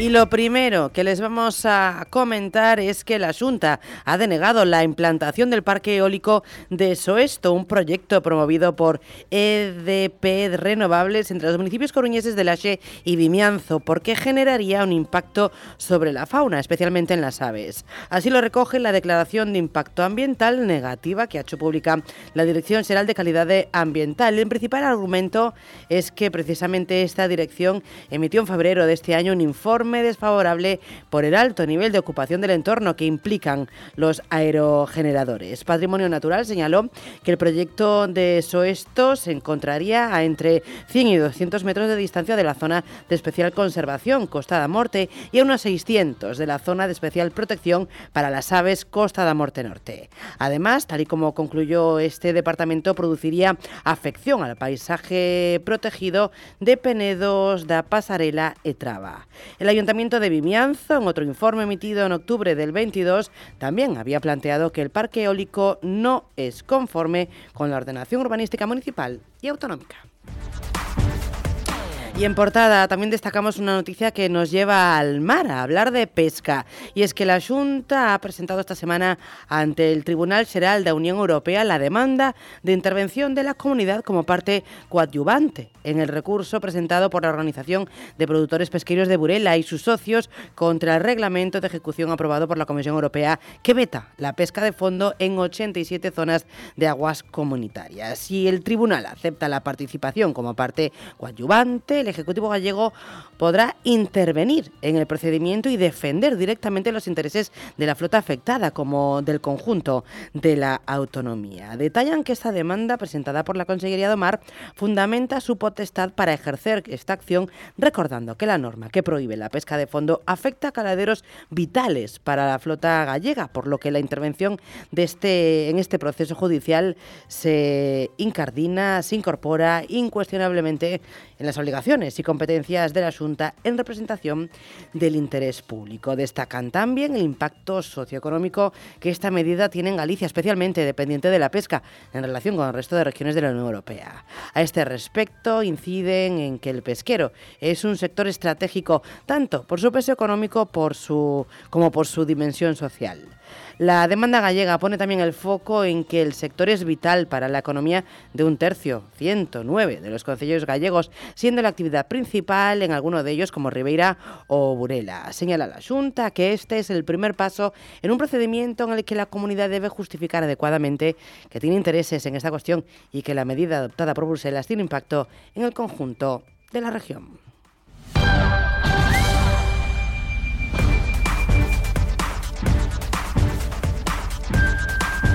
Y la actualidad de esta jornada viene marcada por otras cuestiones y fuera de nuestras fronteras. Un operativo conjunto entre la Armada y el Ejército Nacional de Colombia, la Fiscalía General del país y la Guardia Civil Española han permitido la desarticulación de una organización criminal de narcotraficantes especializados en la construcción de narcos submarinos para el transporte de cocaína a Centroamérica y Europa, especialmente a nuestras costas, y que fue la responsable de fabricar eh, el mini submarino localizado frente a las costas de Aldán, en Cangas, en Pontevedra, en noviembre del año 19 y con tres toneladas de droga en su interior. Según ha informado la propia Armada de Colombia, la actuación se enmarca en los acuerdos de cooperación internacional del gobierno colombiano y ha permitido la detención de 12 personas que fueron capturadas en los departamentos de Cauca y Valle del Cauca del país sudamericano. Esta organización, denominada Banda Crucero, se dedicaba a la construcción de semisubmarinos para transportar clorhidrato de cocaína hacia Centroamérica y hacia Europa, especialmente a los puertos españoles.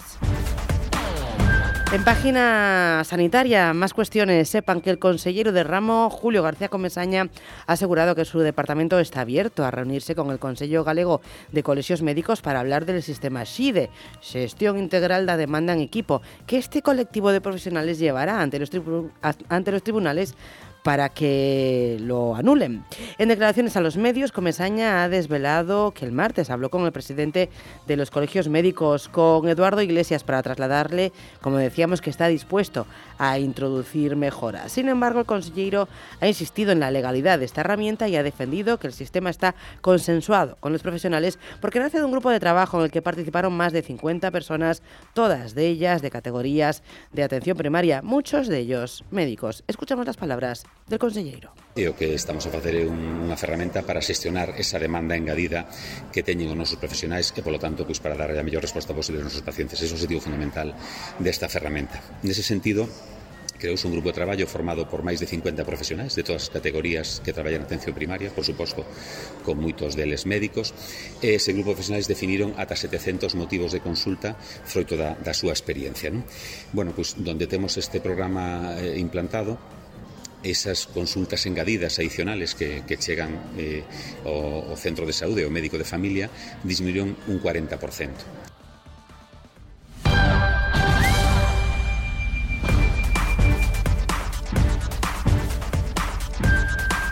Y en cuanto a nuestro repaso por las provincias, empezamos en la de La Coruña y destacamos la siguiente noticia. Varios fuegos han calcinado una veintena de contenedores en una decena de lugares del municipio coruñés de Padrón, eso sí, sin dejar daños personales. Según informó el 112, el grupo de emergencia supramunicipal intervino durante toda esta madrugada para apagar varios fuegos que afectaban a un total exactamente de 21 colectores. El 112 Galicia recibió durante las primeras horas de la madrugada múltiples llamadas de particulares que alertaban precisamente de estos hechos.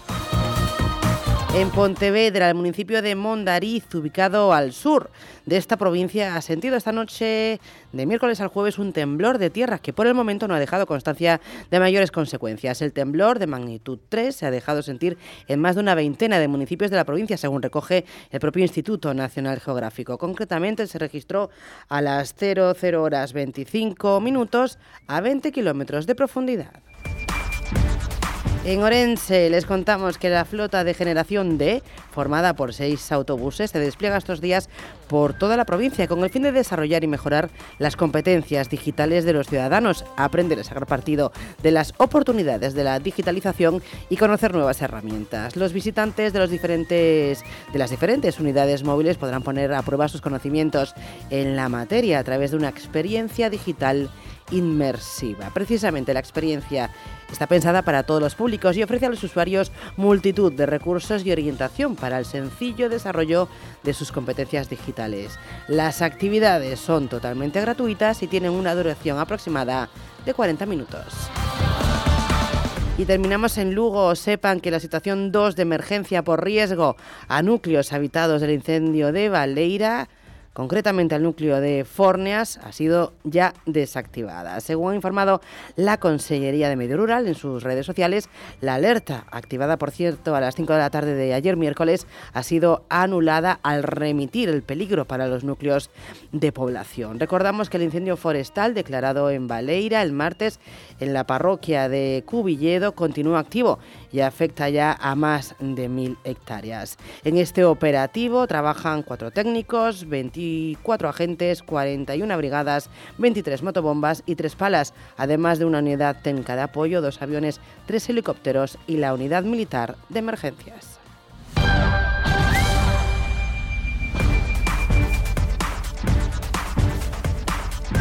Y es jueves, así que es el momento de escuchar con muchísima atención el comentario de Javier Presas en sus saludos vigueses. Buenos días y saludos vigueses. Permítanme comenzar con una anécdota.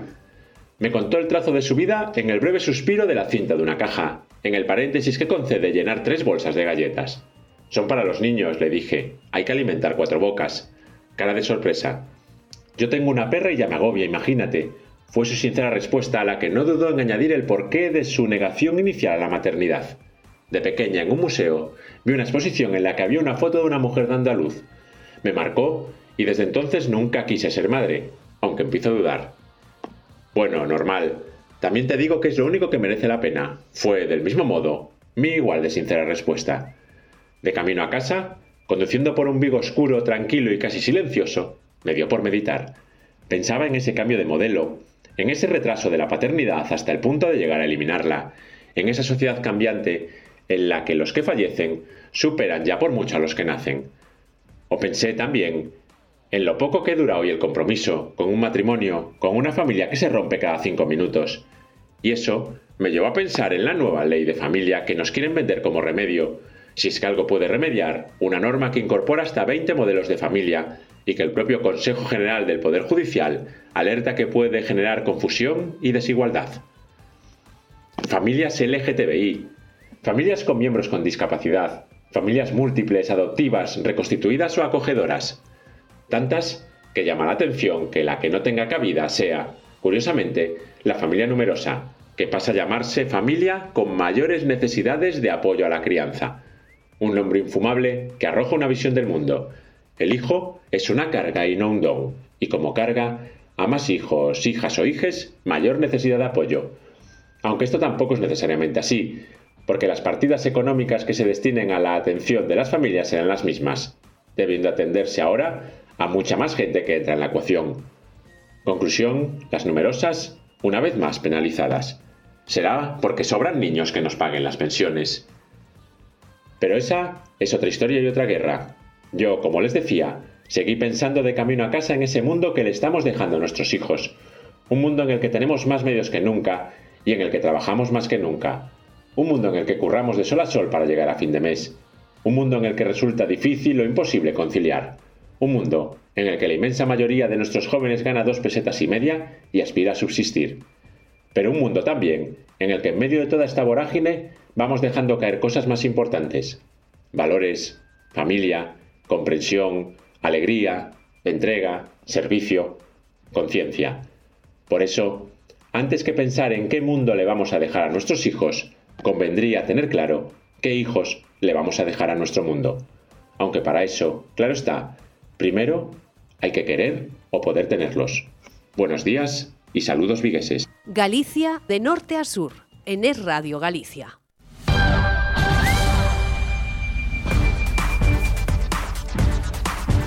Y como cada día de la mano de Parking Caracas en Santiago de Compostela, en la calle Orreo número 59, les ofrecemos la información de las carreteras. Podemos decir que se circula de manera fluida en general por nuestras vías. Eso sí, tengan especial atención a los vientos que serán fuertes. Sepan también que la autovía 6 permanece en estos momentos cortada en sentido Madrid, a la altura de Pedrafita, en Lugo, por un accidente que ha tenido lugar entre un turismo y un camión. Hay habilitados, por supuesto, desvíos alternativos. Y dicho esto, y como siempre, les pedimos que conduzcan con extrema precaución y que mantengan siempre, siempre las distancias de seguridad.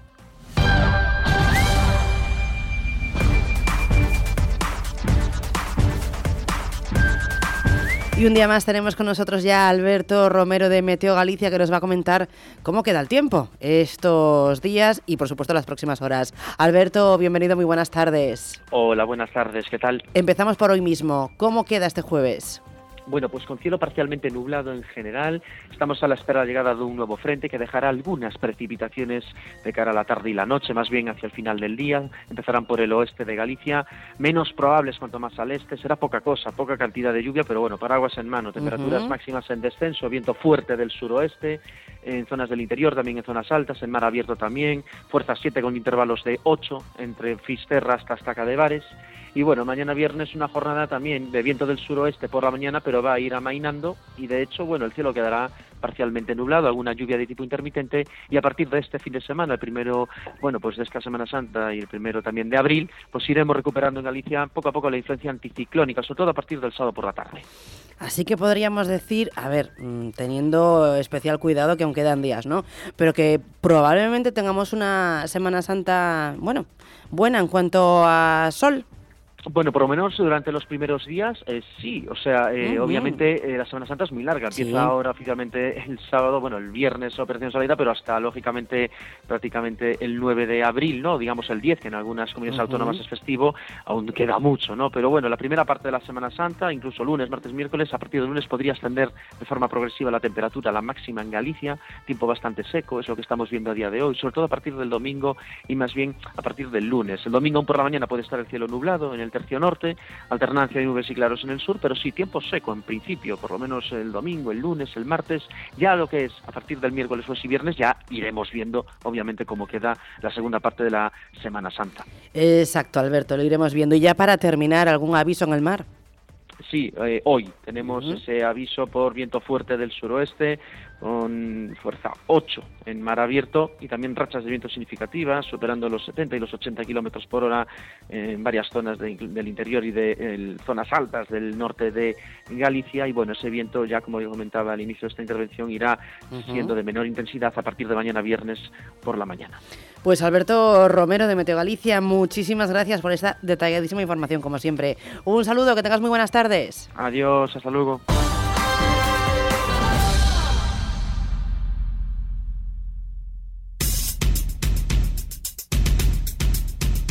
Comienza Es Deporte en Es Radio Galicia con Álvaro Aldrey. J. Rey Aluminios, todo tipo de carpintería en aluminio, acristalamiento y persianas. Garantía de producto. Instalamos en toda Galicia. Pídanos presupuesto sin compromiso. Visítanos en aluminiosjrey.com. Desatascos Blancosan, su empresa en A Coruña, Ferrol y Santiago. Contamos con camiones Cuba etiqueta eco de última generación de diferentes medidas y de hasta 12.000 litros de capacidad. En Desatascos Blancosan somos gestores autorizados de residuos trasladando los mismos a puntos de vertido autorizado. Desatascos Blancosan. Se encuentra usted en manos de los mejores profesionales. Visítanos en blancosan.es. Martín Opportunity, compra-venta de segunda mano. También realizamos transportes, mudanzas y limpiezas en toda Galicia. Garantizamos un servicio rápido, moderno y fiable. Martín Opportunity, visítanos en Ferrol, Santiago y Milladoiro. Y ahora, franquíciate con nosotros en tu propio local. martinopportunity.com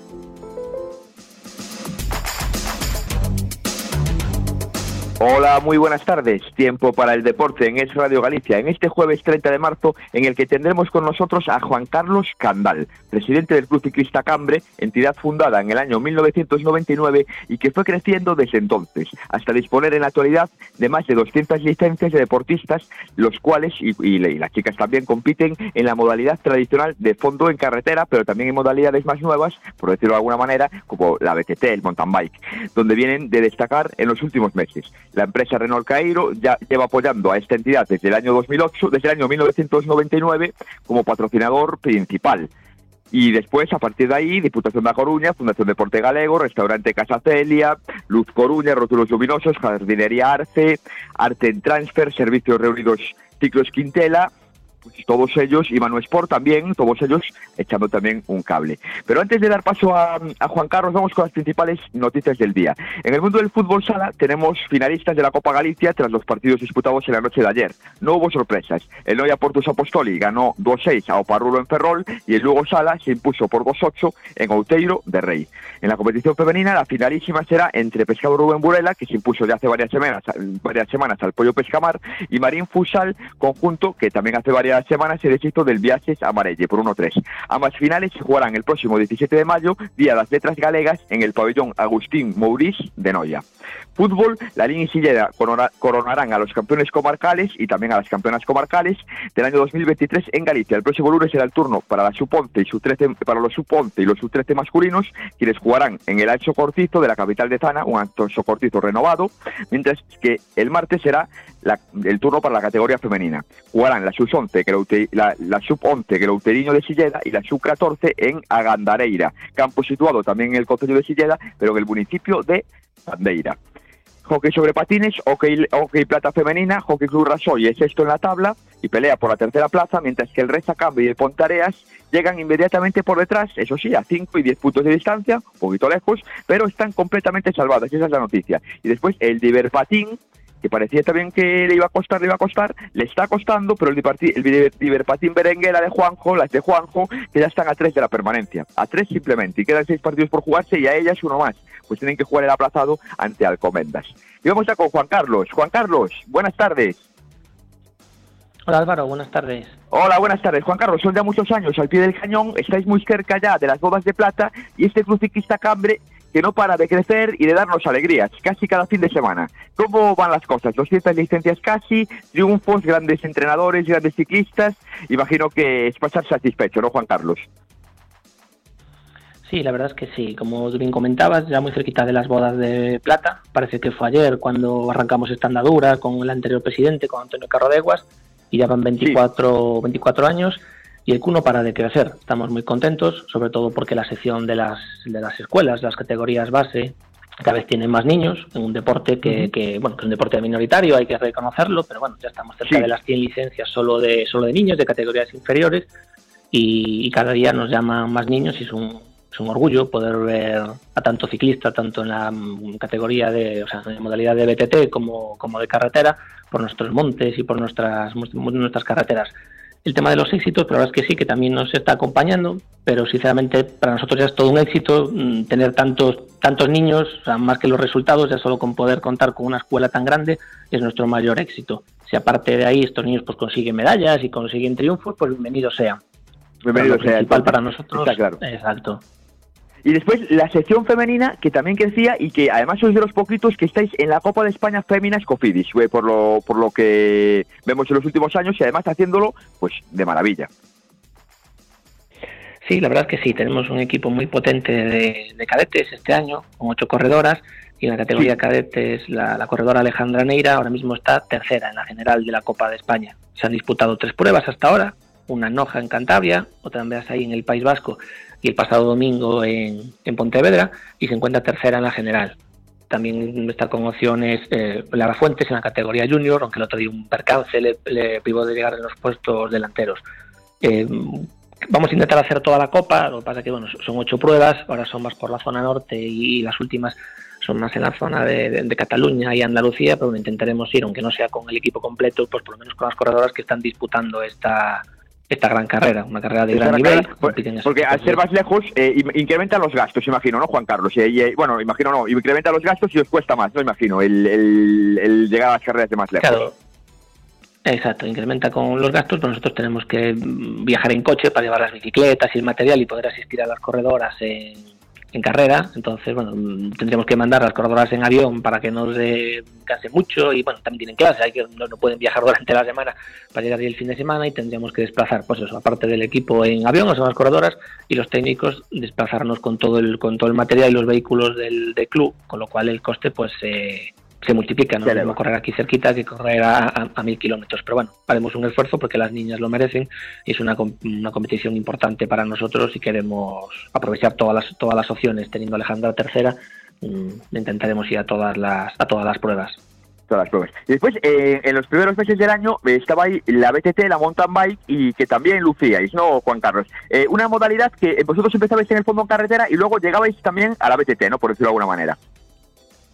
Sí, nosotros competimos en las tres modalidades, tanto en BTT como en carretera, como en ciclocross. Ciclocross es más en la temporada de invierno, los últimos meses del año. BTT es durante todo el año. Lo que pasa es que este año, como tú bien comentabas ahora, hay una, modalidad nueva dentro del BTT que se llama resistencia. Son pruebas de tres horas que se pueden hacer de forma individual o por parejas. Y se han disputado este año por, por primera vez la Copa Galicia durante los meses de enero y febrero. Ha habido Copa Galicia y Campeonato Gallego. Como bien comentabas, por ejemplo, en el campeonato gallego, nuestro corredor junior, Fran Ragafojo, consiguió el título de campeón gallego, igual que Manuel Dorrio en la categoría Master 60.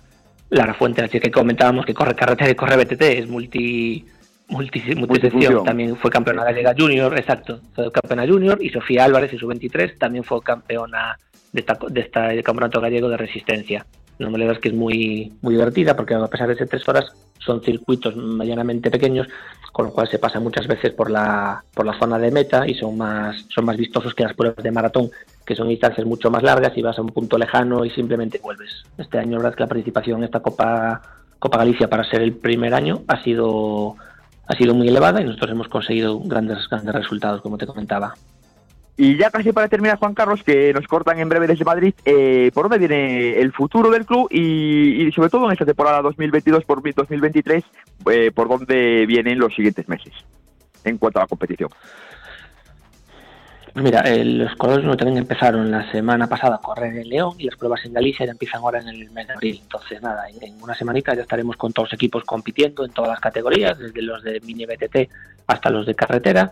Y el futuro viene por seguir creciendo nuestra cantera y a ver si en un añito o dos podemos volver a relanzar al equipo Elite Sub-23, al de la antesada de la categoría profesional y lo podemos lanzar con gente de, casa. El trabajo se está haciendo bien, hay muchos niños y esperemos tener una continuidad para sacar equipo Elite Sub-23 en, en las próximas temporadas. Pues Juan Carlos, muchísimas gracias por estar con nosotros. Esperamos volver a hablar contigo en unos mesitos y felicitarte por más éxitos y sobre todo eso, que siga vivo este espíritu por el mundo del ciclismo en una localidad como, como Cambre, cerquita de Coruña, y que abarcáis no solo Cambre, sino toda, toda la zona. Exacto. Pues muchas gracias a ti Álvaro y un saludo a todos tus oyentes esperamos vernos pronto.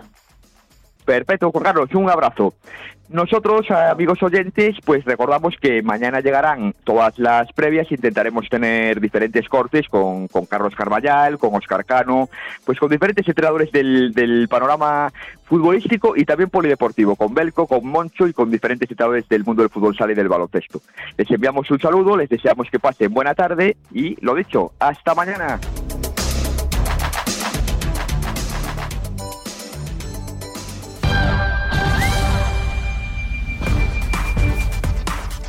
Y nos despedimos recordándole que puede seguir todas las noticias en nuestra página web esradio.libertadigital.com barra Galicia.